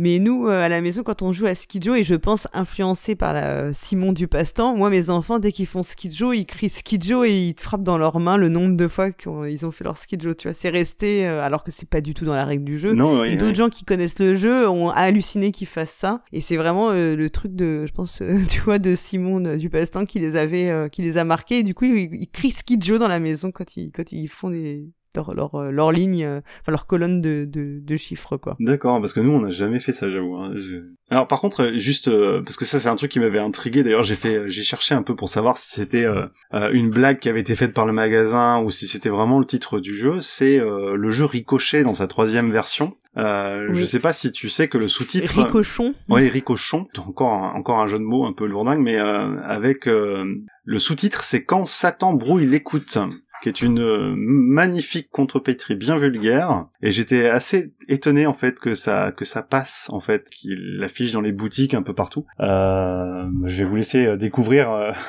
le titre caché, mais euh, c'est assez proche de Ricochon du coup. Mais voilà. En plus, quand je sur la boîte, le comment dire ricochet, le ET est barré et c'est marqué comme si c'était marqué à la main, tu sais, ouais, manuscrit. oui. Donc ça, c'est pareil aussi pour le titre parce qu'en fait, du coup, tu sais pas quel est vraiment. Enfin, tu peux te poser la question de savoir si c'est ricochet ou ricochon qu'il faut taper, tu vois, pour le référencement. Et euh, oui, oui, en fait, moi aussi parce que c'était utilisé dans les pubs, le la contrepétrie et en réalité, c'est bien marqué sur la boîte. Et je me souviens qu'on en avait discuté pendant le hors-série euh, d'été de la Team West. Tu sais, euh, je sais pas si tu t'en souviens, on avait parlé de ricochet justement, Oui. que c'était. Et moi, j'avais dit ah mais euh, moi j'avais entendu qu'il y avait un ricochet. euh, 18 plus qui était en préparation et les autres m'avaient tous dit mais non pas du tout genre qu'est-ce que t'as encore? Enfin, genre t'as picolé et en fait euh, bon je pense qu'ils étaient loin de la réalité finalement. Ouais, ouais, ouais, ah, du coup, c'est une version 18 c'est ça? Oui avec beaucoup d'associations d'idées avec des voilà Oui, du coup, vois, dans- du dans coup, ce- ça explique un peu le sous-titre et. euh, C'est tout le, ouais, voilà, ouais. c'est vraiment tout le, donc c'est des associations d'idées que sur bah du langue, enfin oui, des expressions qu'on utilise dans ces, voilà, de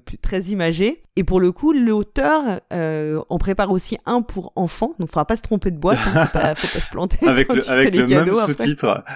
ouais, ouais, non. Et euh, il m'a, parce que je l'ai rencontré en fait, et il m'a dit que c'était très très dur. Alors l'air d'être plus dur de faire un ricochet kids qu'un ricochon, parce que en fait, c'est très dur de se mettre à la place des enfants et de, de pouvoir se, se dire qu'est-ce qu'un enfant va faire comme association d'idées en fonction des âges et tout. Tu vois, c'est pas Mhm. du tout la même. euh, Enfin, c'est beaucoup plus dur à appréhender leur euh, niveau de vocabulaire, alors que finalement le langage, le langage un peu, euh, enfin, comment dire, très imagé, un peu, un peu gaulois. comme Oui, on- oui, dans le- Bizarrement, ça, c'est plus, c'est plus accessible.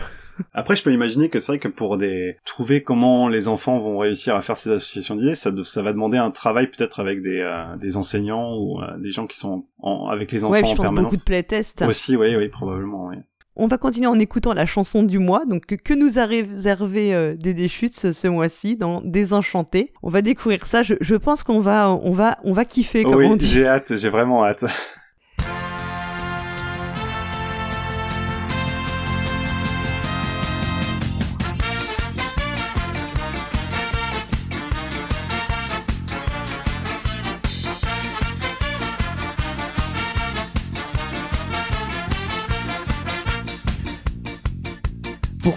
Partie facile, facile, d'un jeu complètement débile, débile, faut une poignée de dés qui n'en font qu'à leur tête et un petit feuillet pour bien faire la fête.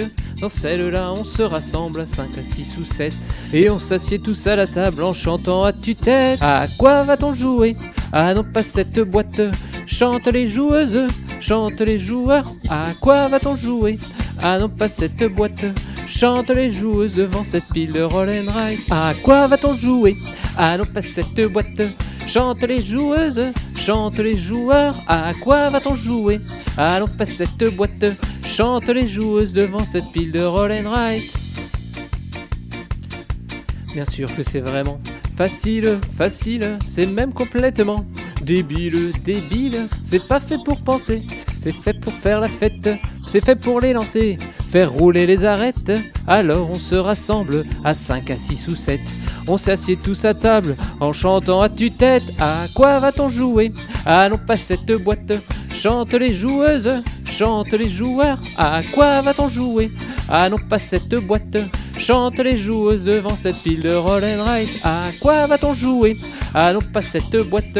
Chante les joueuses, chante les joueurs. À quoi va-t-on jouer? Non, pas cette boîte. Chante les joueuses devant cette pile de roll and ride. Et puis, pour se remettre la partie, on retourne voir à la Calax.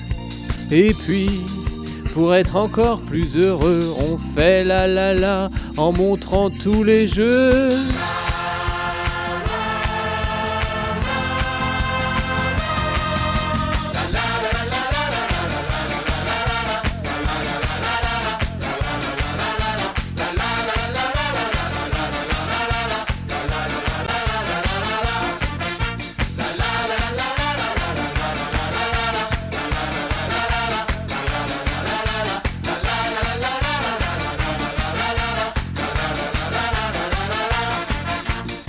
Et maintenant on se rapproche à nouveau. On s'assied, on s'assied très très près. Et en jouant tous ensemble, on va chanter la chanson des Roll and Ride. Allez à quoi va-t-on jouer non, pas cette boîte. Chante les joueuses, chante les joueurs. À quoi va-t-on jouer? non, pas cette boîte. Chante les joueuses devant cette pile de roll and ride. À quoi va-t-on jouer? non, pas cette boîte. Chante les joueuses, chante les joueurs. À quoi va-t-on jouer? non, pas cette boîte. Chante les joueuses devant cette pile de roll and. À quoi va-t-on jouer? Non, pas cette boîte. Chante les joueuses, chante les joueurs. À quoi va-t-on jouer? Non, pas cette boîte. Chante les joueuses devant cette pile de roll and ride.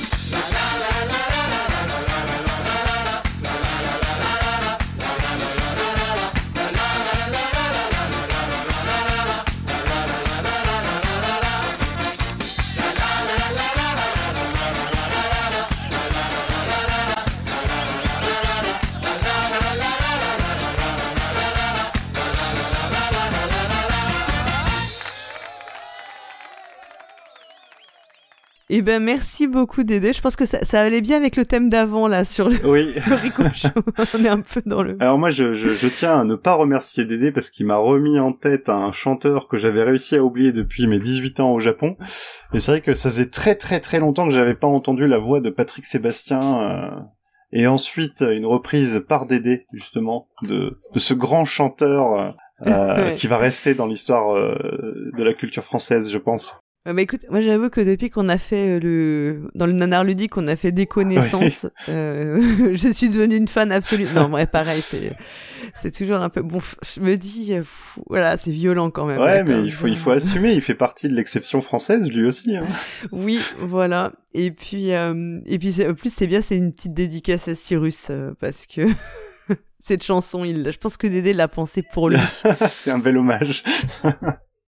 Alors, on va continuer avec euh, une chronique euh, à laquelle je participe avec Hammer. C'est l'histoire d'un jeu donc euh, qui qu'on diffuse tous les deux mois. Et ce mois-ci, on vous parle du totalement une autre période historique et même autre continent puisqu'on va parler de Gugong. C'est l'histoire d'un jeu.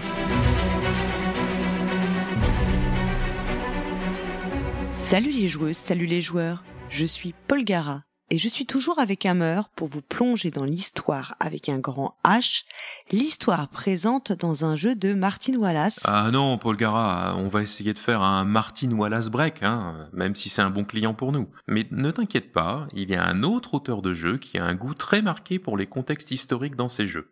Tu vois de qui je parle? Oui, je crois deviner. Eh oui, on va reparler aujourd'hui d'un jeu de celui qui avait ouvert les hostilités euh, dans cette histoire d'un jeu, Andreas Stedding, mais dans une ambiance assez différente de Hansa Teutonica, puisque l'on va s'intéresser dans cette chronique à Gugong. Nous voilà donc partis pour la Chine du XVIe siècle, pendant la période Ming, à Pékin, dans la cité impériale, dont le palais ancien donne son nom à ce jeu.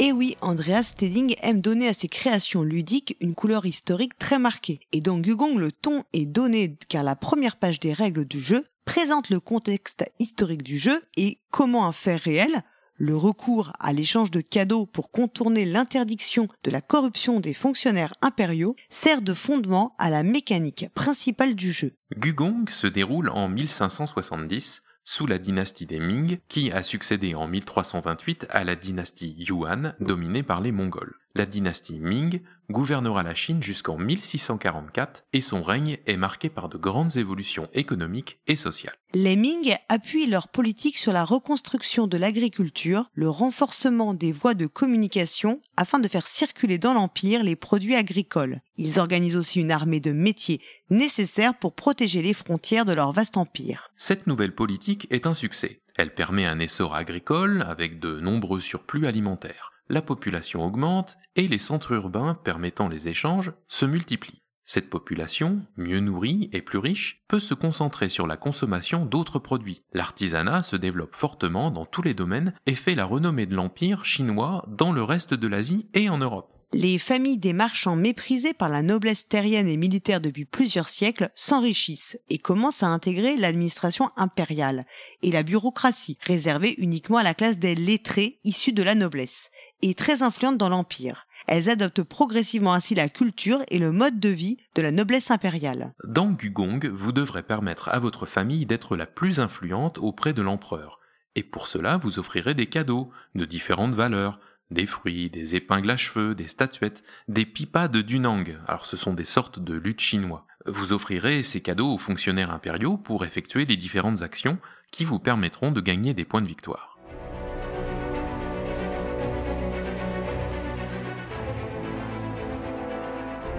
Dans Gugong, on se situe plus précisément lors de l'accession au pouvoir de l'empereur Longqing après la mort de son père Jiajing.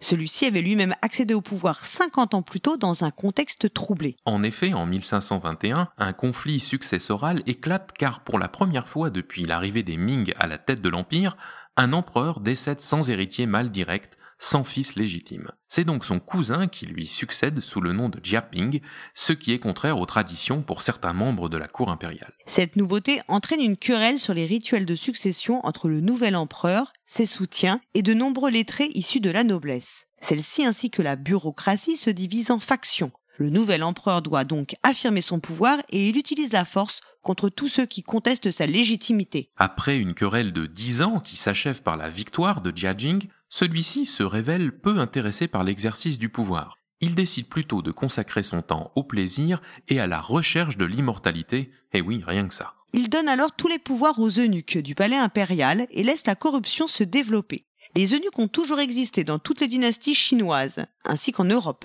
Cependant, leur pouvoir a considérablement augmenté pendant la dynastie Ming.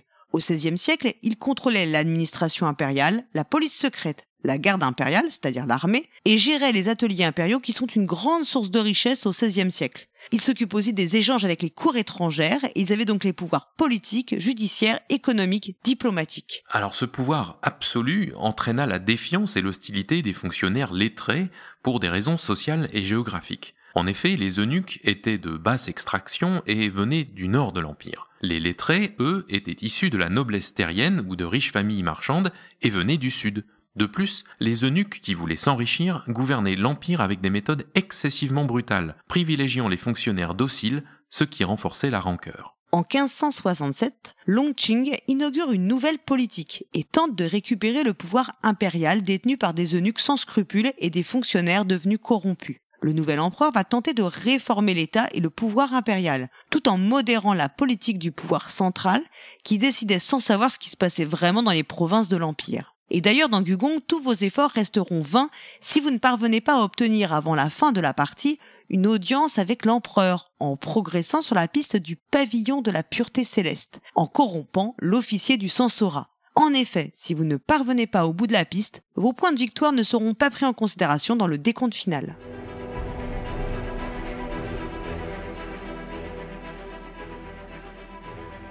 L'élite de la société chinoise, ce sont les fonctionnaires.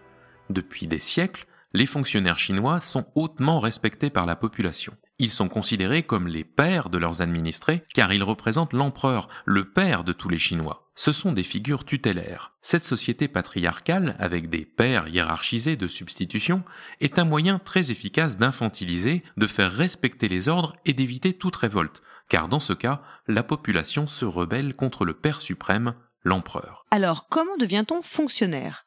Eh bien, on devient fonctionnaire par tout un système d'examens impériaux avec un cursus très établi, difficile et strict. Ces examens permettent une réelle possibilité d'ascension sociale car ils sont ouverts à tous. Oui, sauf que dans les faits, seuls les plus riches pouvaient financer les coûts très élevés de la formation permettant d'atteindre les échelons supérieurs, donnant accès aux postes les plus élevés et donc les plus lucratifs, se situant dans la capitale de l'Empire, les autres se contentant des postes moins prestigieux dans les provinces. Et, coïncidence ou non, on note également que les taux de réussite étaient détenus à 80% par les élèves venant du sud, d'où les rivalités avec les eunuques du palais venant surtout du nord. Les fonctionnaires constituaient souvent de véritables dynasties. Les lettrés provenaient souvent de familles ayant déjà occupé des fonctions importantes dans l'administration et ayant de ce fait une position sociale élevée, une certaine fortune sous forme de domaine terrien et aussi d'importants réseaux sociaux. Cependant, l'enrichissement des marchands sous la dynastie des Ming leur a permis de financer les études d'au moins un fils dans chaque famille ou de contracter une alliance matrimoniale avec des familles de lettrés ayant des difficultés financières. C'est ainsi que l'on a commencé à observer de plus en plus de fonctionnaires issus de familles commerçantes. La majorité des lettrés occupaient des postes subalternes et étaient moins aisés mais elle jouait un rôle social important situé entre les catégories populaires et la classe sociale aisée. Ils étaient également les plus corruptibles. La classe des fonctionnaires était donc la plus valorisée socialement. De nombreux postes de fonctionnaires permettaient des exemptions fiscales, les impôts étant collectés par des fonctionnaires au nom de l'empereur, collecte que les joueuses pourront effectuer en se déplaçant sur la piste voyage du plateau de jeu. Ça permettait aussi des enrichissements illégaux, pots de vin, détournements de fonds publics, car l'Empire était vaste et difficilement contrôlable par le pouvoir central, qui était lui-même corrompu. Et puis il y avait aussi des spéculations sur les produits agricoles, car certaines régions, malgré la présence de greniers publics en cas de disette, connaissait des pénuries de produits de première nécessité. Mais c'est également une classe sociale de moins en moins riche. À partir du XVIe siècle, l'artisanat et le commerce se développent considérablement dans l'Empire chinois. Certains ateliers deviennent même de grandes entreprises, presque un début de capitalisme. Les centres urbains, les ports concentrent les richesses. Les marchands, les banquiers, les entrepreneurs sont alors les moteurs de l'économie impériale chinoise. L'art chinois devient célèbre en Asie et en Europe. Peinture, porcelaine, littérature, bijoux. C'est un âge d'or pour la culture chinoise. Dans Gugong, c'est en naviguant le long du Grand Canal que les joueuses pourront obtenir des récompenses permanentes après avoir corrompu l'officier en charge du commerce. En revanche, on constate un déclin des fonctions administratives dans le développement économique. Or, les élites, c'est-à-dire les lettrés, ayant été habitués au luxe de leurs ancêtres, voulant rentabiliser leurs études onéreuses, ont besoin d'argent pour acquérir livres, collectionner des œuvres d'art de plus en plus nombreuses. Et pour éviter la nouvelle politique anticorruption de Longqing, elles inventent l'échange des cadeaux, malgré leur tradition confucéenne basée sur le respect des autres, de l'État et le principe moral de justice. Pour éviter la corruption et les abus des fonctionnaires, l'empereur avait créé le Sansora, agence de surveillance dont le rôle était d'informer l'empereur sur les événements qui se passaient dans les provinces et de contrôler tous les fonctionnaires, les yeux et les oreilles de l'empereur. Responsables devant l'empereur, certains censeurs furent honnêtes, mais d'autres marchandaient leur silence. Ils étaient craints et détestés par tous les lettrés. Ils devaient se déplacer en permanence dans les provinces pour contrôler ou éviter les pressions et les menaces. Dans Gugong, c'est en utilisant son avancée sur la piste intrigue, en corrompant l'officier des mystères ou en participant à la reconstruction de la Grande Muraille que l'on pourra accéder à l'empereur auprès du Sansora.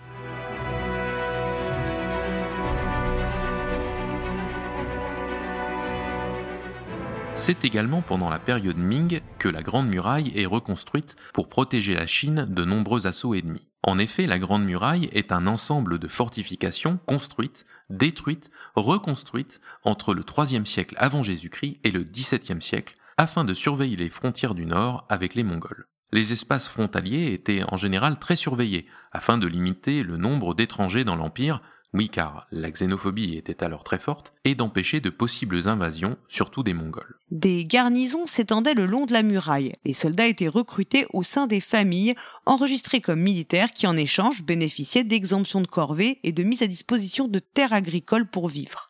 Puis progressivement, ces familles furent ou décimées ou refusèrent de servir dans ces garnisons hostiles, et le gouvernement dut alors recruter des mercenaires, mieux payés mais beaucoup moins patriotes. Dans Gugong, l'un des moyens de marquer des points de victoire, c'est justement de participer à cette reconstruction, en y affectant des serviteurs. Ainsi, les joueuses vont également augmenter leur influence auprès des fonctionnaires de l'Empire grâce à la piste intrigue ou auprès du Sansora.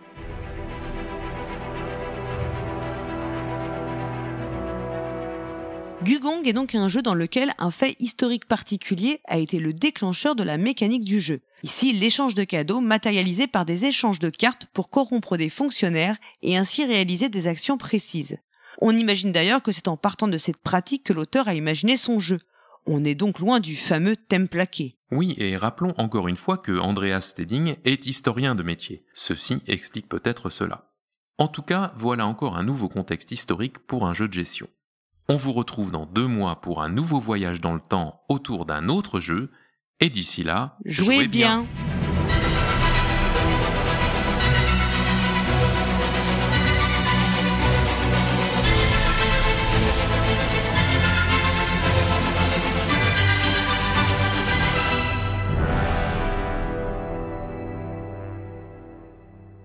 Bon, alors je vais éviter de me remercier moi-même parce que fait un peu. Non, mais c'est toujours. bizarre, euh, mais je remercie Hammer, ouais, parce que. Et du coup, Gugong, est-ce que toi tu. euh, Oui, on- je, je me suis, j'avais hésité à prendre un, un- à choisir un jeu qui se passe au Japon, mais je me suis dit après, si on dit des conneries et tout, tu vas nous. tu vas nous, nous, comment dire, tu pourras nous, nous, nous, nous bâcher, donc. euh, Non, mais on- déjà, ce qui est bien, c'est que vous auriez pu euh, commettre l'erreur de dire, ben, Gugong, un jeu qui se passe au Japon, parce que ça, c'est le genre d'anecdote Ouais. qui m'arrive assez régulièrement quand je reviens en France, mais euh, ouais, Gugong, c'est euh, alors c'est un c'est un jeu auquel j'ai pas joué, mais euh, dont j'ai pas mal entendu parler. Il me semble que c'était une campagne de Kickstarter, si je dis pas de bêtises, non? Tout à fait, ouais, ouais, tout à fait. Et là, du coup, la question que je me posais, parce que vous revenez sur les échanges de cadeaux qui permettaient de d'éviter en fait les la corruption, euh, on va dire euh, numéraire. Euh, je me demande de quelle manière des gens qui connaîtraient pas en fait euh, l'histoire assez précisément se figurer en fait l'intérêt de cette euh, mécanique dans le jeu parce que c'est intéressant parce que justement c'est une, une intégration euh, thématique qui Mm. est vraiment réussie je trouve enfin qui a l'air en tout, en tout cas réussie sans Ouais. avoir joué c'est un peu difficile de le dire mais mais euh, ça ça pourrait euh, paraître un peu euh, étonnant pour des gens qui connaîtraient pas justement ces, euh, cette partie de l'histoire quoi c'est Ouais, ouais, parce que c'est vrai que t'as pas du tout, euh, t'as pas du tout d'argent en fait dans, dans le jeu, ce qui est, qui est une ressource qui est quand même euh, assez euh, classique, enfin Ouais. dans, dans les jeux de gestion, hein, donc t'en as pas. Après, c'est ce que la page, enfin le la règle du jeu insiste vraiment dessus. Il y a vraiment euh, beaucoup de, de précision sur le contexte historique du jeu. Enfin, c'est vraiment quelque chose. Tu vois que c'est pour ça qu'on pense vraiment que c'est ça qui a donné euh, le jeu s'est développé autour de de ça qu'Andreas Steding il a dû euh, s'intéresser à ce point euh, historique et que ça lui a donné euh, l'idée. D'autant plus que quand tu fais les cadeaux dans le jeu, si tu veux vraiment optimiser ce que tu fais, il faut que tu, il faut toujours que tu donnes un cadeau de plus forte valeur que le cadeau qu'on te donne Oui. en retour, tu vois. Donc parce que les, tes cartes, t'as des cadeaux avec des valeurs et euh, donc euh, c'est toujours en fonction de ça. Sinon tu dois défausser d'autres cartes pour pouvoir euh, atteindre le ou tu fais pas toutes les actions, je me souviens plus exactement. Mais c'est vraiment ça. Donc t'as vraiment cette idée que il y en a un, celui qui veut faire les actions, donc qui en demande, fait un cadeau de forte valeur et en, re- en contrepartie peut recevoir quelque chose de très faible. Mhm. Donc euh, il y a vraiment une, une- un déséquilibre dans l'échange. Mais je je sais pas si tu connais pas du tout le contexte, si tu enfin tu tu le perçois vraiment. Mais il y a vraiment l'idée du déséquilibre hein, parce que tu tu vas lâcher des cartes peut-être de valeur euh, 8 pour euh, récupérer du 1-2. Donc tu, tu Mhm. vois tout de suite ça te réduit ton champ de tes actions potentielles futures puisque la carte que tu récupères elle est vraiment de plus faible. Ouais, ouais. Ah, c'est intér- c'est intéressant de voir comment c'est intégré dans, dans un jeu euh, de stratégie comme ça. Mais c'est marrant parce qu'en plus la, la figure du fonctionnaire, c'est quelque chose qu'on revoit souvent quand même. Bah, je pense principalement au cinéma parce que c'est ce que je connais un peu plus de la, la culture chinoise, mais euh, j'ai l'impression qu'on les voit très très régulièrement, toujours sous cette image de, de personnes corrompues, euh, un peu menaçantes. euh. et avec beaucoup de pouvoir en Ouais, fait. ouais. Euh, et euh, bah, moi je sais que euh, j'ai beaucoup lu euh, les comment dire les, les enquêtes du juge T Oui. qui avaient été adaptées par Robert Van Gulik dans en- alors ce qui est très qui sont très différentes hein, des films hein, de, de je crois que c'est Suar qui a fait Oui. les films très, différentes parce qu'il n'y a pas du tout le côté dans le juge T il n'y a pas du tout le côté euh, un peu euh, Wuxia enfin t'as pas du tout ça hein, en vrai hein, c'est vraiment de l'enquête policière et plus c'est plus beaucoup plus euh, classique, enfin de ce qu'on connaîtrait, tu vois, du Agatha Christie et tout. Mhm. Et euh, donc le, bah, le juge T, lui, il est magistrat, donc il est fonctionnaire, et tu vois vraiment toutes ces histoires de caste, de, enfin de, oui, de, de caste sociale en fait, hein, de comment ça fonctionne, de ces lettrés, etc., qui ont, un- bah oui, qui ont une sorte d'aura particulière dans la population. Euh, sachant que le juge T, lui, il est toujours euh, super, euh, il se comporte toujours très très bien, il est vraiment à l'image de ce que doit être l'empereur. Enfin, Oui, vraiment, oui. il est toujours, euh, il est même presque, il est même parfait même. euh, tu dis que c'est pas possible, mais lui, il est toujours dans cette représentation de ce que doit être l'empereur, donc euh, juste, euh, tu vois, le, se comportant bien, conf- toujours en conformité avec ses principes, parce qu'il est confucéen dans l'histoire. Et c'est vrai que tu le retrouves beaucoup. Et euh, tu vois, beaucoup, c'est les fonctionnaires et beaucoup d'étudiants aussi. Alors, tu as souvent la figure de l'étudiant qui va un peu se perdre dans les maisons euh, de courtisanes Oui. et qui délaisse un peu ses études. Et tu, tu vois bien, parce qu'on essaye d'expliquer, qu'en fait, être, être, les études étaient hors de, enfin cher, enfin il- c'était vraiment un investissement pour ta famille de te euh, que de te lancer dans cette voie. Donc pour ça que les familles riches euh, prétendaient toujours euh, ces, à ces- et qu'après les c'était une, une ascension sociale de pouvoir envoyer un de tes fils euh, faire euh, faire ce cursus quoi. D'accord. Ouais, c'est. Non mais donc voilà donc euh, bah, si t'as l'occasion d'y jouer vraiment je te je te le conseille c'est un très chouette jeu et euh, avec pour une fois que t'as- on n'a pas l'impression que c'est un thème complètement plaqué c'est c'est vraiment cool. Ouais, ouais. Comme quoi c'est possible. Comme quoi c'est. Attention polémique.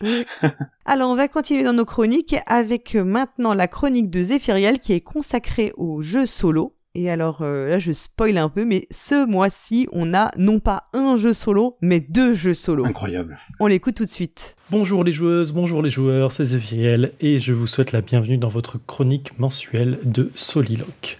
Pour ce mois-ci, je vais vous présenter un jeu de logique, un jeu qui va triturer vos méninges, qui va vous faire tordre les neurones et qui va vous tirer le cerveau hors de votre petite boîte crânienne.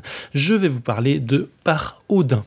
Paraudin, c'est un jeu de Antonin Bocara, illustré par Michel Verdu et édité chez Old Chap Edition, au prix merveilleux de 14,99€ que vous trouverez sur notre site partenaire des Gobelins. Parodin, c'est quoi? Parodin, c'est quoi? C'est un jeu de dés. C'est un jeu dans lequel vous allez retrouver 9 dés. Nous avons 7 dés de couleur blanche et 2 dés de couleur noire.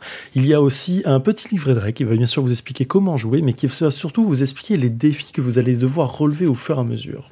Et les défis, bien sûr, sont de monter de façon graduelle au fur et à mesure. 50 défis, vous commencez par le premier et vous allez rencontrer, bien sûr, toute une mythologie euh, nordique qui, franchement, à part le fait que ce soit associé à la mythologie nordique, bah, on s'en fout complètement parce que, en vrai, euh, le jeu a été édité dans les mêmes mythologies égyptiennes et autres, j'imagine. Donc, occupons du jeu directement dans ce jeu-là, donc, vous allez devoir résoudre des défis qu'on va vous proposer. Comment ça se fait? Ça se passe de façon simple. Vous allez tourner la première page et on va vous expliquer les principes principaux. Il y a sur chaque face de dés blancs des faces de héros, de capitaines, de soldats, d'anneaux et que sais-je encore. Et à chaque défi, on va vous montrer un certain nombre de faces de dés que vous allez devoir mettre devant vous. Et Bien sûr, ces dés représentent des armées qui vont s'affronter. En tout cas, c'est le jeu qui l'explique comme ça. Et pour que les armées s'affrontent et aillent toutes au Valhalla, elles vont devoir être de force équivalente pour pouvoir se rentrer dans, se péter la gueule et toutes mourir d'un coup. Comment ça se représente? Chaque face donc a une valeur en plus de son symbole et vous allez devoir créer deux armées qui vont s'additionner, se soustraire, se diviser, s'ajouter au fur et à mesure pour créer deux poules d'une valeur équivalente. Bref, vous allez résoudre une équation tout simplement. A est égal à A et en fait vous allez devoir résoudre tout ça en mettant un dé d'un côté puis de l'autre, puis résoudre une situation si particulière parce que l'anneau donne moins 1, euh, mais le magicien a 0 plus le nombre de magiciens qui est déjà présent dans son armée, puis le soldat fait 1 mais il a moins 1 s'il y a un traître dans son armée et ainsi de suite. Et tout ça c'est une prise de tête équivalente à chaque défi. Au début c'est assez simple, on va pas se cacher, mais au fur et à mesure où vous allez augmenter en nombre de défis, la difficulté va aller croissante aussi. Et à un moment, vous allez devoir rajouter les dés noirs. Les dés noirs sont encore un peu plus spéciaux, ce sont des dieux, les défis vont vous le proposer au fur et à mesure. Il va y avoir par exemple Fenrir qui va vous dire que bah en fait il va doubler la valeur de l'armée dans laquelle il est, ou il va avoir euh, euh, je sais pas Fanfir qui va mettre moins 1 à certaines valeurs et ainsi de suite. Bref, tout un contexte extrêmement difficile qui va vous permettre de vous triturer les méninges au fur et à mesure de ces défis. Alors est-ce qu'on aime ce jeu? Moi j'adore ce jeu, c'est un jeu que j'ai adoré faire de bout en bout, je l'ai pas encore fini, il me reste une dizaine de défis que j'ai laissé tomber à un moment parce que j'ai perdu trop de temps euh, entre deux parties et j'ai oublié énormément de règles, c'est une erreur à ne pas commettre. Quand vous commencez ce jeu, vous êtes obligé d'enchaîner au fur et à mesure. Est-ce qu'il nous apporte du bien-être? Enfin, est-ce que le jeu nous aime? Est-ce qu'il est difficile? Alors oui, il est franchement, il est retort comme pas possible au bout d'un moment. À partir du 30, 31e défi, vous allez commencer vraiment à vous triturer les méninges et ça va être de plus en plus difficile. Surtout que chaque solution euh, est unique. C'est-à-dire que quand vous pensez avoir trouvé la solution, vous allez regarder la vraie solution et si vous vous êtes trompé, vous vous êtes trompé. Vous n'avez plus le choix. Vous, êtes obligé de passer au défi suivant. Vous ne pouvez pas juste repartir sur la solution, à moins que quelqu'un fasse l'effort de regarder pour vous. Mais en tout cas, en solo, impossible de faire comme ça. Donc, chaque moment de réflexion va être vraiment intense à se dire est-ce que, pour moi, c'est bon, est-ce que j'ai pas oublié une règle, est-ce que ça, ça fait pas ça, et ainsi de suite. Mais clairement, euh, c'est retort. Par contre, en termes de sensation de jeu, je vais pas le cacher, c'est nul. Il y a que dalle. C'est vraiment de la mécanique pure et dure. On est là à calculer 1 plus 1 moins 1 fois 2 plus 18 moins 22 et ainsi de suite pour se dire est-ce qu'on arrive à une force équivalente? C'est vraiment le pire, euh, le pire en termes de sensation de jeu. Euh, il n'y a pas cette sensation que le jeu se bat contre nous. Il y a que dalle là-dessus. Et c'est pour ça que je vous proposerai pas vraiment euh, de passer énormément de temps sur ce jeu si vous n'aimez pas ça, parce que clairement, c'est de, des maths pur et dur. Il n'y a que ça. Si vous n'aimez pas les maths, oubliez complètement ce jeu, passez à autre chose. Il y a un système euh, à multijoueur que j'ai jamais testé et honnêtement, je pense que ça me fait pas très envie. Vous prenez les dés, vous les lancez et les gens autour de la table vont devoir calculer de tête sans toucher les dés, euh, savoir comment trouver la solution, euh, l'équilibre entre deux armées parmi ces dés. le site de l'éditeur propose un truc en ligne pour vérifier chaque solution. Euh, bon, c'est assez sympathique, mais clairement, c'est pas le jeu du siècle. Mais pour parler d'un meilleur jeu, parce que bien sûr, c'est exactement ce que j'avais en tête, je ne voulais pas juste vous parler de Parodin, qui est un très bon jeu, honnêtement, mais qui n'est pas le jeu du siècle en solo, hein, on va pas se le cacher. Je vais vous parler d'un autre jeu. Et là, les gars, on passe à autre chose. On passe à un autre univers, toujours guerrier, mais dans un autre style. Et je change complètement de. Je sais, je comme ça. J'ai envie de faire des folies en ce début d'année. Je vais vous parler de Hero Realms, un jeu de Robert Dougherty, Darwin Castle et illustré par Randy Delven, Vito Gesualti, Antonis Papontunio et édité par Wise Wizard Games et localisé en France par Yellow. Tout ça est vrai, c'est vraiment, j'espère ne pas avoir écorché les noms des gens, je suis vraiment désolé. Vous le trouverez au prix, ma chère Simone, de 16,90€ chez notre partenaire du Gobelin et de sa caverne. Hero Realms, c'est quoi? C'est un jeu qui vient après Star Realms, c'est les mêmes auteurs, là-dessus aucune, aucune surprise, c'est Star Realms, mais repris dans l'univers de l'Heroic Fantasy. Vous allez avoir un deck de cartes, c'est du deck building pur et dur, vous allez avoir un deck de cartes personnel qui va être identique à celui de votre adversaire. C'est un jeu qui se joue de 2 à 4 joueurs, et avec ce votre deck, vous allez acheter des cartes sur une rivière, améliorer votre deck, et au fur et à mesure aller taper sur vos adversaires pour leur péter la gueule. Et là, vous allez me dire, mais, mais Zef, t'es pas censé nous parler de jeu solo? T'as dit que c'était un jeu 2 à 4 joueurs. mais bien sûr, je le sais, et je ne me suis pas trompé. Je vous parle de Hero Realms parce qu'il n'y a pas une, mais deux campagnes solo qui sont sorties. Alors elles sont solo, elles sont pas solo bien sûr, on peut jouer en plusieurs, mais il y a surtout une des campagnes que l'on peut jouer tout seul. Et là, retournement de situation, la ruine de Thundar, deck de campagne qui est sorti au merveilleux prix de 16,90€ aussi chez notre partenaire de la caverne du Gobelin. Pour ce faire, vous, allez jouer en fait votre héros. Il y a des possibilités de deck de héros préconstruits qui se, qui se vendent en booster. Je vais les laisser de côté, c'est vraiment encore un truc supplémentaire.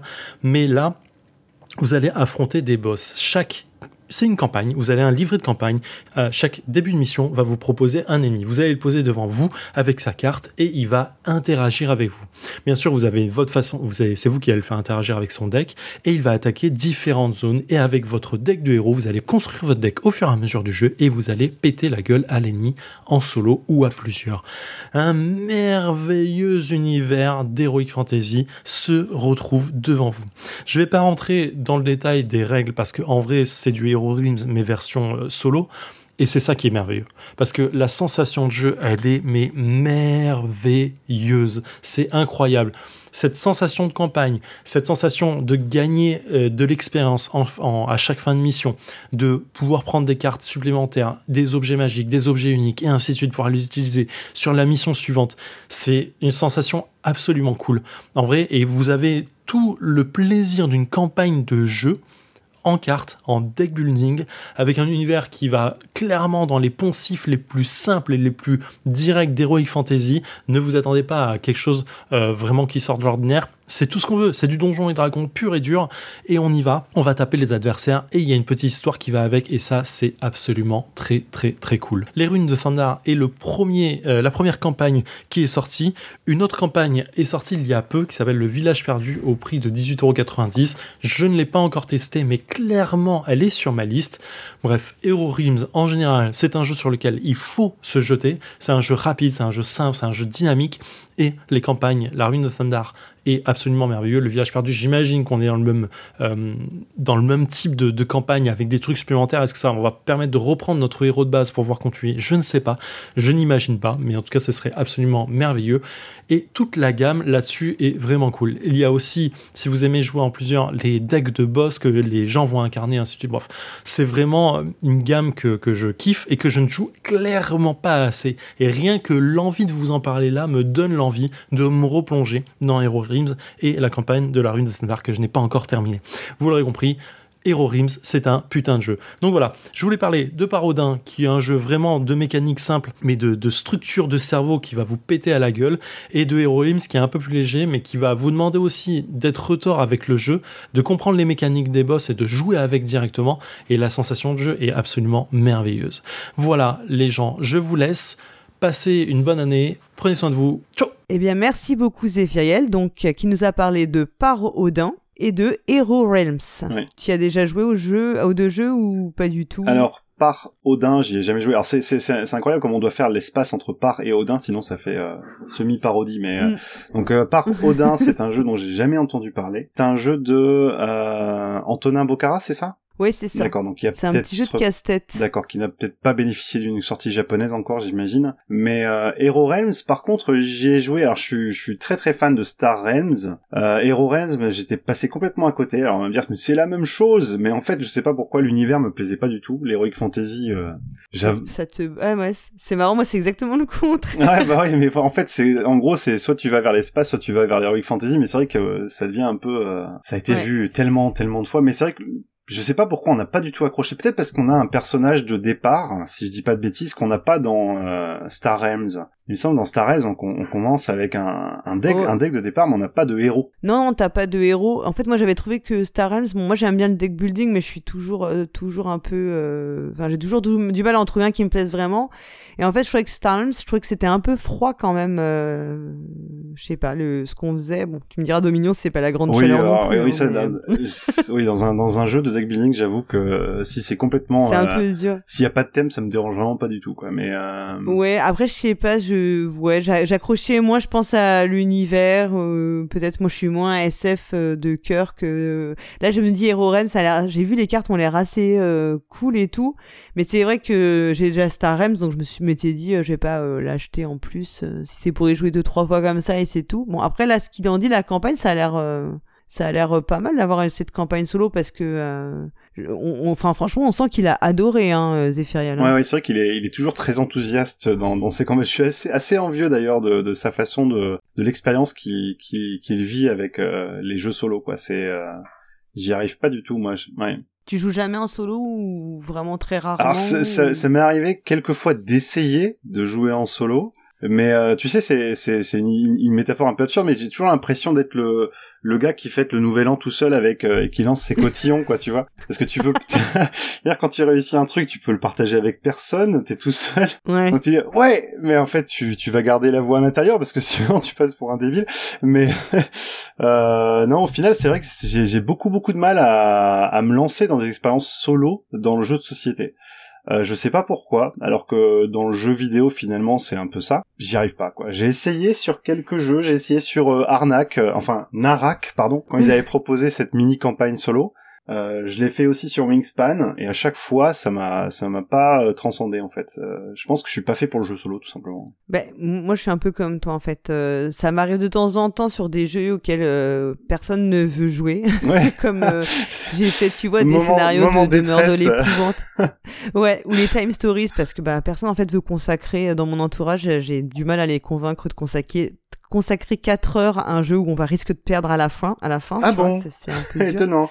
ouais bizarrement donc ça m'est déjà arrivé de jouer au demeure de l'épouvante toute seule tu vois en faisant 5 personnages ce qui est un peu euh, il faut Ah c'est bien, tu peu- peux. Mais comment tu fais pour les high five? Tu sais quand t'as un moment tu lances les dés et tu tu cartonnes tout, euh, tu te fais un high five euh, toute seule quoi. Voilà, c'est un peu ça exactement. Je, je, je, je- j'ai le chat qui reste avec moi. En fait, c'est ça. C'est moi. Je, je, je dis que le chat joue avec moi, mais en fait, bon, elle fait pas grand chose. Elle te regarde. Voilà. Mais en fait, moi, ce qui me bloque, c'est de quand je suis toute seule, j'ai une flemme monumentale de sortir tout le jeu, quoi. Mais je pense que c'est oui, c'est aussi un des points qui qui m'empêche d'essayer de jouer en solo. C'est le fait de de mettre en place le jeu pour y jouer seul. Donc il y a pas cette euh, dimension partage. euh, expliquer les règles parce que j'ai tendance à enfin, on fait souvent des jeux euh, on change souvent de jeu donc du coup il faut réexpliquer les règles ou expliquer les règles tout simplement et du coup il y a toute cette partie là qui disparaît et bah c'est la dimension partage probablement qui qui manque pour moi Moi, j'ai aucun problème. J'adore faire les mises en place quand on va jouer à, enfin, tu vois, plusieurs. Et quand si je joue à jouer toute seule, c'est un peu ça qui me bloque. Moi, c'est vraiment de faire la mise en place et tout, alors que je connais déjà les règles, etc. Donc je me dis, bon, c'est même pas, je peux, je peux, c'est- je mets en place puis je joue tout de suite. Non, bah c'est- là-dessus, bah, moi aussi, je suis assez, je suis d'accord quand je l'entends. euh, Je me dis, ouais, c'est bon. Franchement, c'est peut-être que j'ai pas encore trouvé le jeu, euh, tu vois, où auquel j'ai vraiment envie de jouer euh, en solo, quoi. ouais je trouve ça euh, bah, en tout cas je suis très envieux de, de cette position de pouvoir jouer comme ça des jeux solo faudrait que j'essaye un autre jour et il y a un autre truc qui m'a étonné c'est que genre, je sais pas c'était euh, un comment dire quelque chose qu'on voit souvent dans le jeu de société c'est le, le nombre 50 parce que là, je voyais, euh, donc il y a, y a 50 missions dans par Odin, si je dis pas de bêtises. Oui, il y en a, ça, ouais. il y a 50 missions le jeu, il y a The Crew avec ses 50 missions. Enfin bref, il y a, y a, y a, y a une, je sais pas, il y a une barrière psychologique avec les 50. euh, Oui, ça doit être un, un chiffre, euh, tu vois, repère euh, qui doit. euh, Peut-être que ça, ça permet d'avoir une quantité assez importante, mais pas non plus genre si c'est 100, ça fait, ça paraît trop inaccessible. Je sais pas, ça doit être un truc psychologique en fait. Ouais, c'est ça. Je pense un que ressort psychologique. à 50, euh, c'est pas du legacy. C'est un jeu qu'on va pas jeter Ouais. après, quoi. Mais euh, c'est marrant, étonnant. Alors, on va continuer bien avec euh, mais ta chronique. Eh euh, oui. C'est je vais à pouvoir, toi je vais maintenant. pouvoir me remercier moi aussi. Euh, Toi, ça c'est le meilleur. Attends, c'est excellent. Ça, c'est ce moment, ce moment de comment dire de dédoublement de personnalité. il faut, faut le vivre. Et donc, tu nous parles de. Alors, est-ce que c'est Tiger Dragon Alors ou- c'est Tiger and Dragon. Alors, on y va.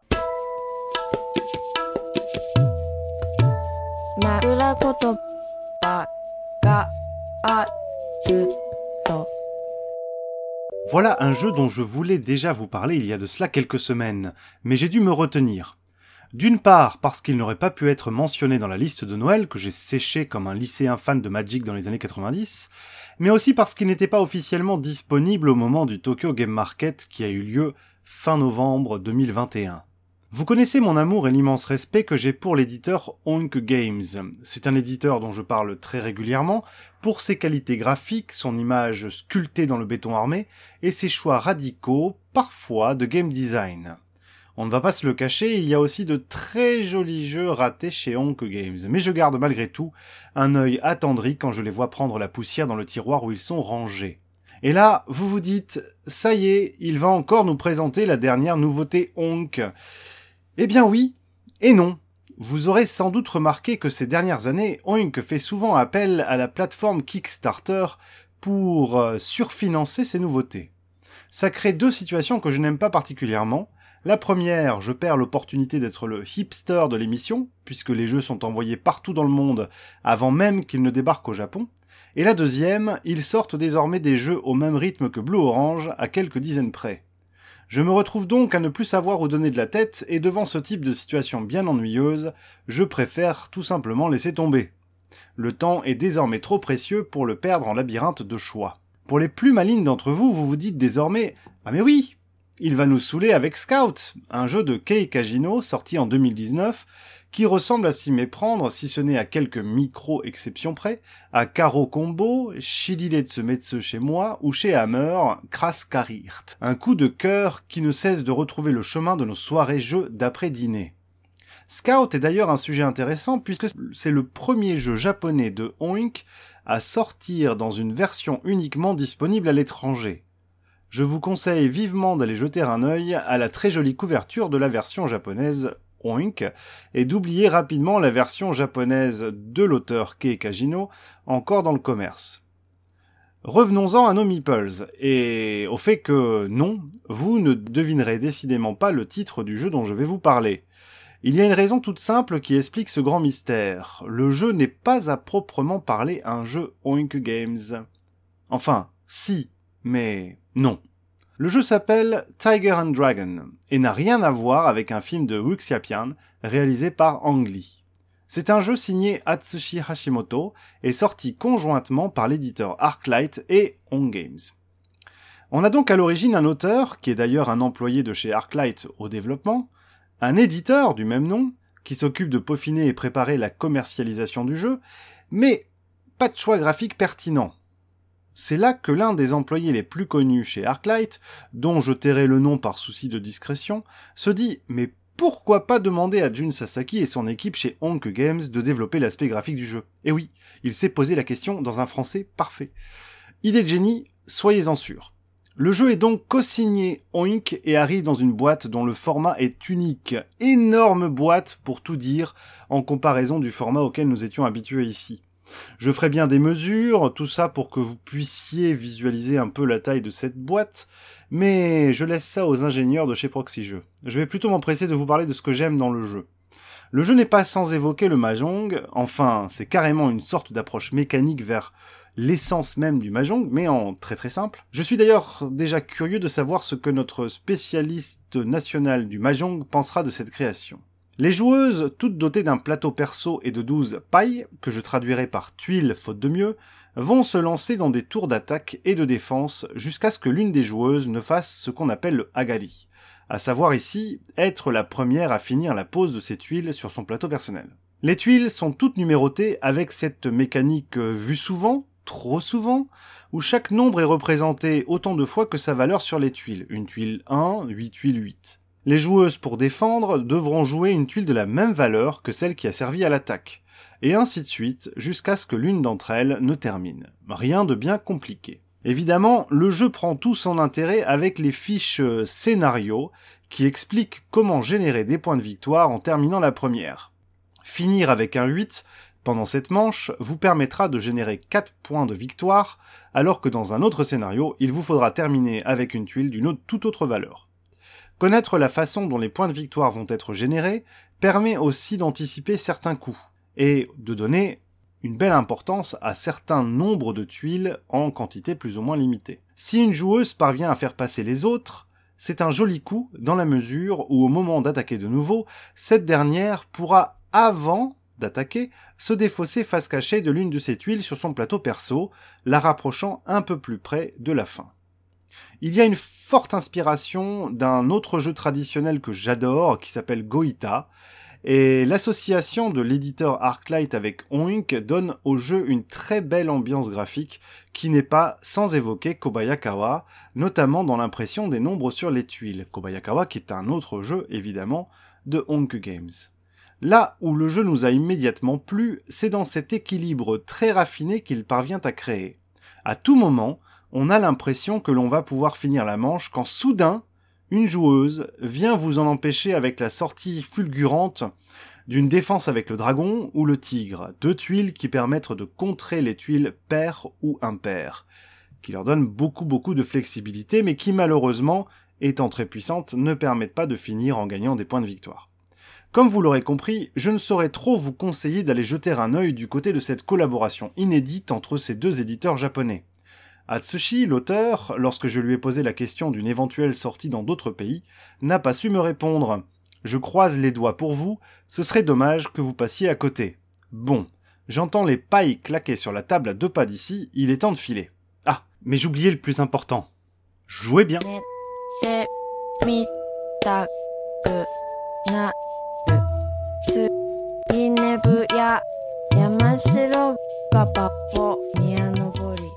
Eh ben merci beaucoup Iso, ça c'est bon, c'est moi qui te remercie. Merci, Tout va bien. merci Iso, c'était quelle belle chronique. Et donc on apprend que tu séchais les cours. hein. Oui, mais ça, il faut, il faut, il faut pas le dire ça. Mais alors, je, je séchais les cours. Alors pas vraiment pour jouer à Magic, parce que, alors ça, c'est une anecdote un peu étonnante, mais j'ai découvert Magic en arrivant au Japon. C'est-à-dire que pendant toute ma scolarité, je n'ai jamais entendu parler de l'existence de Magic. Ce qui est très très étonnant. Ah ouais. Je sais pas, parce que je, je- quand j'allais au bar, je jouais pas à Magic, on va dire. Mais euh, oui, j'ai séché quelques cours, mais pas souvent. hein. J'étais quand même assez sérieux. Ouais. Oui, moi aussi, ça m'est arrivé quand même de sécher une quelques fois. Bah, il faut, J'avoue euh, pour, aussi. euh, euh, bah, il faut pour l'expérience, Pour l'expérimenter, ce moment de frisson, tu sais, où tu. Je me souviens notamment avoir séché beaucoup l'escalade en sport. Je, je déteste. Ouais, les cours d'escalade. euh, On avait un semestre, enfin, tu sais, un- une, une phase, une session d'escalade. Là, c'était, je sais pas, six ou sept séances.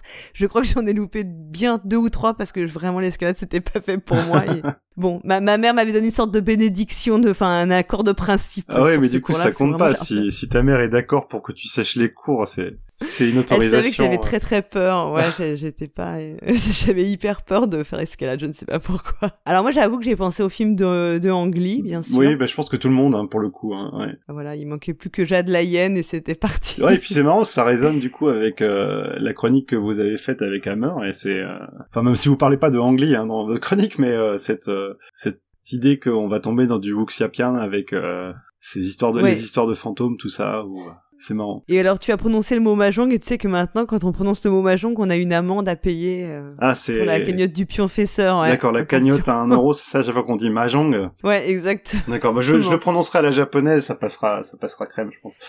Et, du coup, enfin, je vais peut-être dire un truc vraiment très très bête. Pour moi, le mahjong c'était vraiment un jeu chinois à la base, et, et au Japon, ça se joue aussi euh, de la même façon, ou c'est un jeu traditionnel ou? Alors on peut on peut considérer que c'est un jeu traditionnel au Japon aussi, même s'il y a des petites modifications de règles et dans les dans les dans les façons de jouer. Mais c'est un jeu qui est beaucoup beaucoup joué euh, très régulièrement. Alors en partie pour euh, parier de l'argent dans pas mal d'endroits.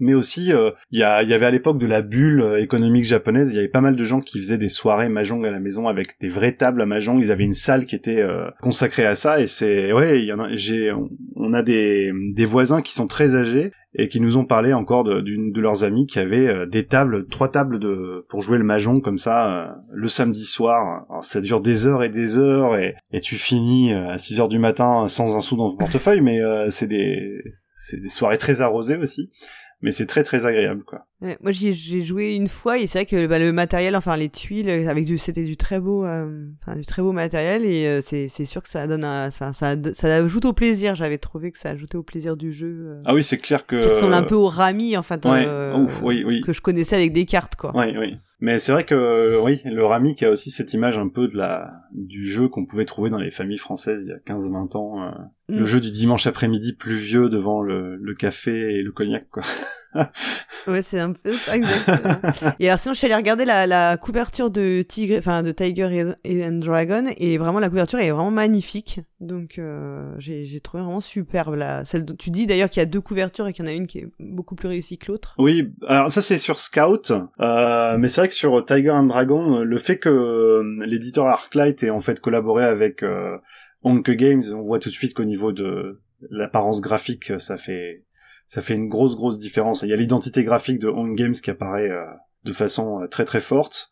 Mais euh, c'est un projet intéressant. C'est intéressant de voir des éditeurs comme ça qui travaillent ensemble en allant chercher en fait ce qu'il y a de mieux chez l'autre euh, et d'avoir cette maturité en fait d'accepter qu'un autre éditeur puisse venir aider en apportant le- leur qualité euh, toute particulière. Et là, pour le coup, avec On Game, c'est vrai qu'au niveau de l'identité graphique, c'est très très fort en, général. hein. Bon, bah, on, mettra la, enfin, tu mettras la photo dans le billet. Fran- franchement, moi, j'ai trouvé ça vraiment magnifique. hein, le, le, dessin, enfin, tout, c'est vraiment super réussi et c'est original et ça donne vraiment, voilà, comme tu dis, ça donne vraiment une identité particulière. Tu, tu, une fois que tu l'as vu, tu peux pas l'ou- l'oublier, quoi. Enfin, c'est, c'est pas quelque chose qui passe dans ton esprit comme ça, ça, ça reste, quoi. Ouais, c'est ce qui fait vraiment la force d'Onk Games, je pense. Hein. Il parle de branding tout le temps, c'est un mot magique au Japon, le branding. Mais c'est vrai que là, pour le coup, c'est vraiment euh, chez On Games, c'est réussi, quoi. C'est, je suis assez certain que beaucoup de gens achètent les jeux parce qu'il y a cette dimension graphique qui est, qui est assez, Mm. vraiment très très forte. Qui est marqué, ouais. Super. Bah écoute, merci encore pour cette euh, chronique. Et donc maintenant, on va passer à la dernière chronique de l'émission, le jeu, le moment où on joue. Avec Ceci est un jeu. Alors tout d'abord, on va écouter la réponse de l'énigme du mois dernier. On écoute Cargo tout de suite. Elias, je vais te soumettre une énigme. Très inquiétante et troublante énigme que cette question. Désolé, je ne joue plus aux jeux de société depuis 5 ans. Si tu réussis, je te couvrirai d'or. Je suis prêt, allons-y, je me sens très en forme. On va s'amuser. Ceci est un jeu. Salut les joueuses et salut les joueurs, ici Cargo. Vous avez trop mangé de dinde et de bûches de Noël? La liqueur maison de tonton n'est pas bien passée et vous êtes parti vous reposer quelques minutes avant de retourner faire un Just One en famille? Vous avez bien mérité un petit moment de détente, vous avez bien mérité un nouvel épisode de Ceci est un jeu. Cette chronique n'est pas une chronique comme les autres, c'est une chronique sur les jeux où vous, auditeurs, allez jouer. Car, comme son nom l'indique, ceci est un jeu. Et comme c'est sans doute le premier épisode de l'un d'entre vous, on commence par la règle. Y'a personne ici à part moi qui soucie encore de respecter les règles Ceci est la règle. Dans ce jeu, je vous présente une énigme qui parle d'un jeu de société. Le but du jeu est de deviner le jeu de société en question. Cette énigme est un montage d'extraits sonores qui comporte chacun un indice sur le jeu. Les indices peuvent porter sur tout ce qui touche au jeu en question, comme sa mécanique, son matériel, son thème ou son poids FRR. Pas son poids BGG, non, non, son poids FRR, son, son poids en boîte de fer rocher. Vous avez quelques semaines pour répondre. Parmi les bonnes réponses, un participant sera tiré au sort et gagnera l'honneur d'être cité dans le prochain épisode des chroniques et de recevoir un goodie proxy jeu. Maintenant vous avez compris, passons à la réponse de la dernière énigme. Jamais je n'aurais cru trouver une réponse au fond d'une bouteille. Ça ne vous empêchait pas de la chercher. Ceci est la réponse. Le jeu du mois dernier à deviner était Myrmes, un jeu de Johan Levet de 2 à 4 joueurs à partir de 13 ans. Dans Myrmes, chaque joueur dirige une colonie de fourmis et va lutter pour établir sa suprématie sur le royaume. C'est un peu comme des chatouilles qui vont de la cuisse aux pieds, les globules qui se dérouillent parce qu'on s'est enfin levé. Des chatouilles qui vont de la cuisse aux pieds. Ah bah, c'était une énigme dans l'énigme. C'était des fourmis, évidemment. Bah, je, je vous, je vous mets le refrain parce que parce que c'est marrant. Mais je l'ai pas mis dans l'énigme parce que ça aurait été beaucoup trop facile. J'ai des fourmis dans les jambes, qui sait par où elles sont entrées. Faisons le chemin ensemble, c'est elles qui vont me porter. Mirmes est un jeu de gestion et surtout un jeu de programmation. Chaque joueur dispose d'un plateau personnel qui représente sa fourmilière, ainsi que les actions qui vont pouvoir être réalisées lors du tour du joueur. Les joueurs possèdent des jetons nourrices et vont les utiliser simultanément afin de planifier les actions souhaitées. J'adore quand un plan se déroule sans accroc.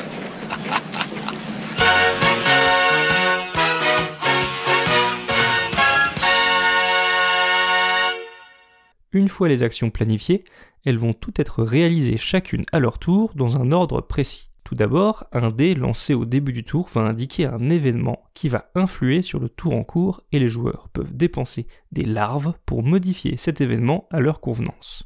Ensuite vient la phase de naissance afin de créer de nouvelles larves, des fourmis ouvrières ou des soldats. S'ensuit la phase des ouvrières où des petites fourmis en plastique vont pouvoir aller travailler dans leur fourmilière et récolter ressources et points de victoire. Les ouvrières peuvent aussi être utilisées afin de sortir de la fourmilière et aller explorer le plateau principal.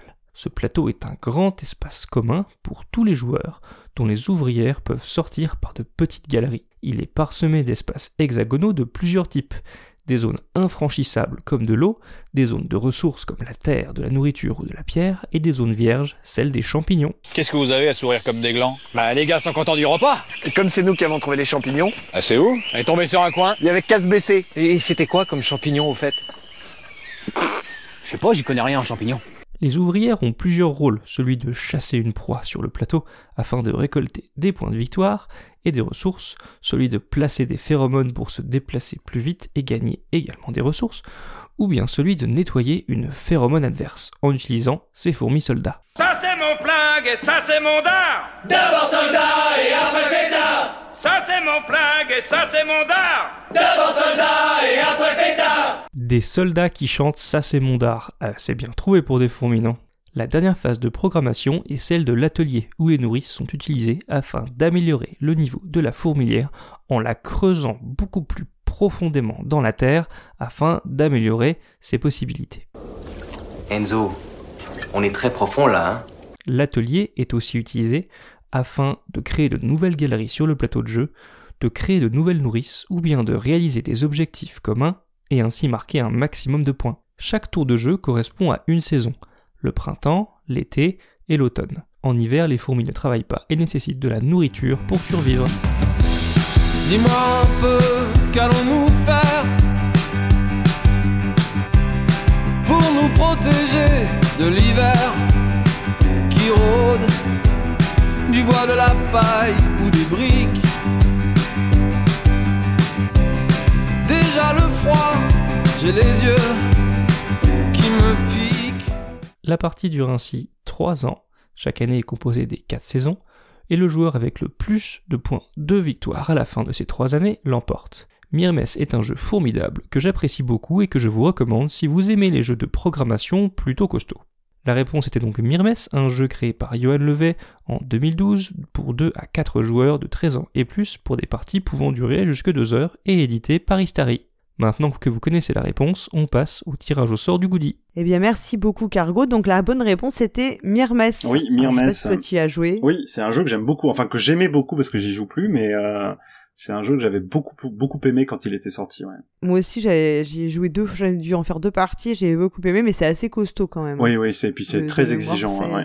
Alors, euh, on remercie, enfin, on dit bravo à Psind et Jide qui ont trouvé hein, la bonne réponse, mais qui ne souhaitaient pas participer au tirage au sort. Je pense parce qu'ils ont dû déjà gagner, donc ça c'est. Ah, c'est très généreux de leur part. hein. Du coup, euh, je vais ouvrir le fichier magique dans lequel il y a les Oh, oh. 7 bonnes réponses. Et toi, tu vas me donner de façon aléatoire, de la façon que tu souhaites, un chiffre entre 1 et 7, et je pourrais révéler ainsi le, le, le vainqueur. euh, Ah là là, tu me mets face à une- ou la gagnante. une Ouais, responsabilité t'as une responsa- énorme. Ouais, de- Exact. Donc ouais. euh, c'est quoi le prix? C'est une voiture, c'est ça une voiture, une. euh, C'est le vélo de Cyrus. Le vélo de Cyrus, voilà. Nettoie... Qui a été lavé par Méclar. Hein. pré- préparé par Méclar, attention.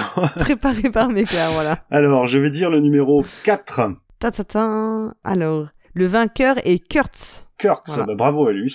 Ou bravo à elle, je sais pas Bravo. si... euh, Je pense que c'est un garçon. D'accord. Voilà. Moi j'ai l'adresse mail euh, de la personne, donc je pense que c'est son nom qui est derrière. Ah oui, si je c'est Jean-Luc Kurtz, forcément, je pense que tu peux deviner, oui. voilà, c'est. Je n'ai pas encore de don de divination.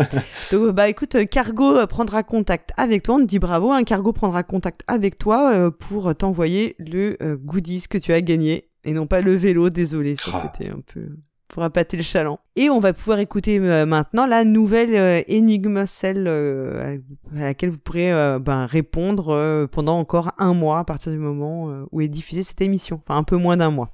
On écoute tout de suite Cargo pour cette nouvelle énigme. Quelle est la vitesse de croisière d'une hirondelle lorsqu'elle n'a aucune charge Que voulez-vous dire? Une hirondelle africaine ou une hirondelle européenne? Ceci est l'énigme. Bravo à celle ou celui qui a été tiré au sort.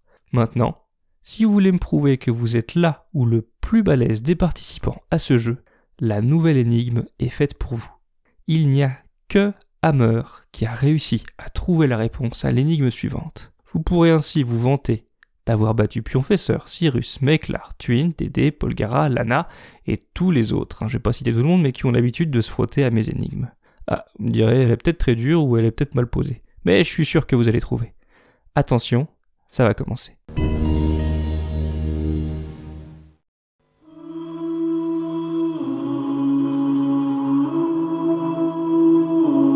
Que c'est beau de voir un artiste frustré devenir méchant alors qu'il est juste mauvais. Mais enfin, mais c'est dingue cette histoire Ouais, ouais, ouais, bah oui, c'est- c'est c'est la vacherie, quoi. Plus un seul bout de bois, dit. C'est pas la peine d'aller chercher ch- chez les, chez les voisins, c'est pareil. Enfin, qu'est-ce qui s'est passé, bon Dieu? C'est la première année que ça fait ça Oh, ouais, je crois que les facteurs sont multiples, hein. On- Oui, on- c'est- c'est c'est une question de, de conjoncture. Remarquez, je dis ça, mais ce voilà, ça fait peu de temps que je le connais, je suis même pas sûr qu'il faille le mettre là. Philadelphia, vous connaissez? Philadelphia a un goût subtil et gourmand, et une texture ferme et fondante qui égaye les tartines et fait la joie de tous. Oh my gosh Eh, c'est vachement grand, Monaco. hein. Ça fait 2 km carrés. N'importe quoi, toi, Monaco, c'est rond. Si j'existe, j'existe, c'est d'être fan, d'être fan. Si j'existe, ma vie, c'est d'être fan, d'être fan. Un billet pour Tokyo, s'il vous plaît. J'embarque pour un long voyage. Équilibre, atteindrai-je un jour ton rivage? Équilibre, une pierre dans l'eau. Équilibre, c'est clair, c'est beau.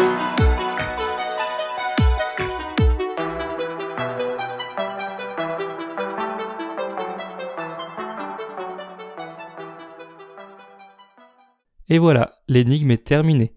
N'oubliez pas, vous pouvez la réécouter en utilisant les timecodes qui sont présents dans le billet du podcast. Surtout n'oubliez pas d'aller remplir le formulaire présent dans le billet afin de tenter de remporter un formidable goodie proxy jeu. Rendez-vous sur podcast.proxy-jeu.fr à la page de ces chroniques et tout en bas de la page. Vous y trouverez également toutes les références des extraits des énigmes. Vous avez jusqu'au 14 janvier pour me faire parvenir votre réponse. Quant à moi, je vous retrouve le mois prochain avec une nouvelle énigme. Et d'ici là, jouez bien. C'est tout ce que j'avais à vous dire, maintenant vous pouvez remettre votre messe. Tu remballes ton matos et tes gugus, ou bien je débarque et je te mets une grosse raclée. Hasta la vista, baby.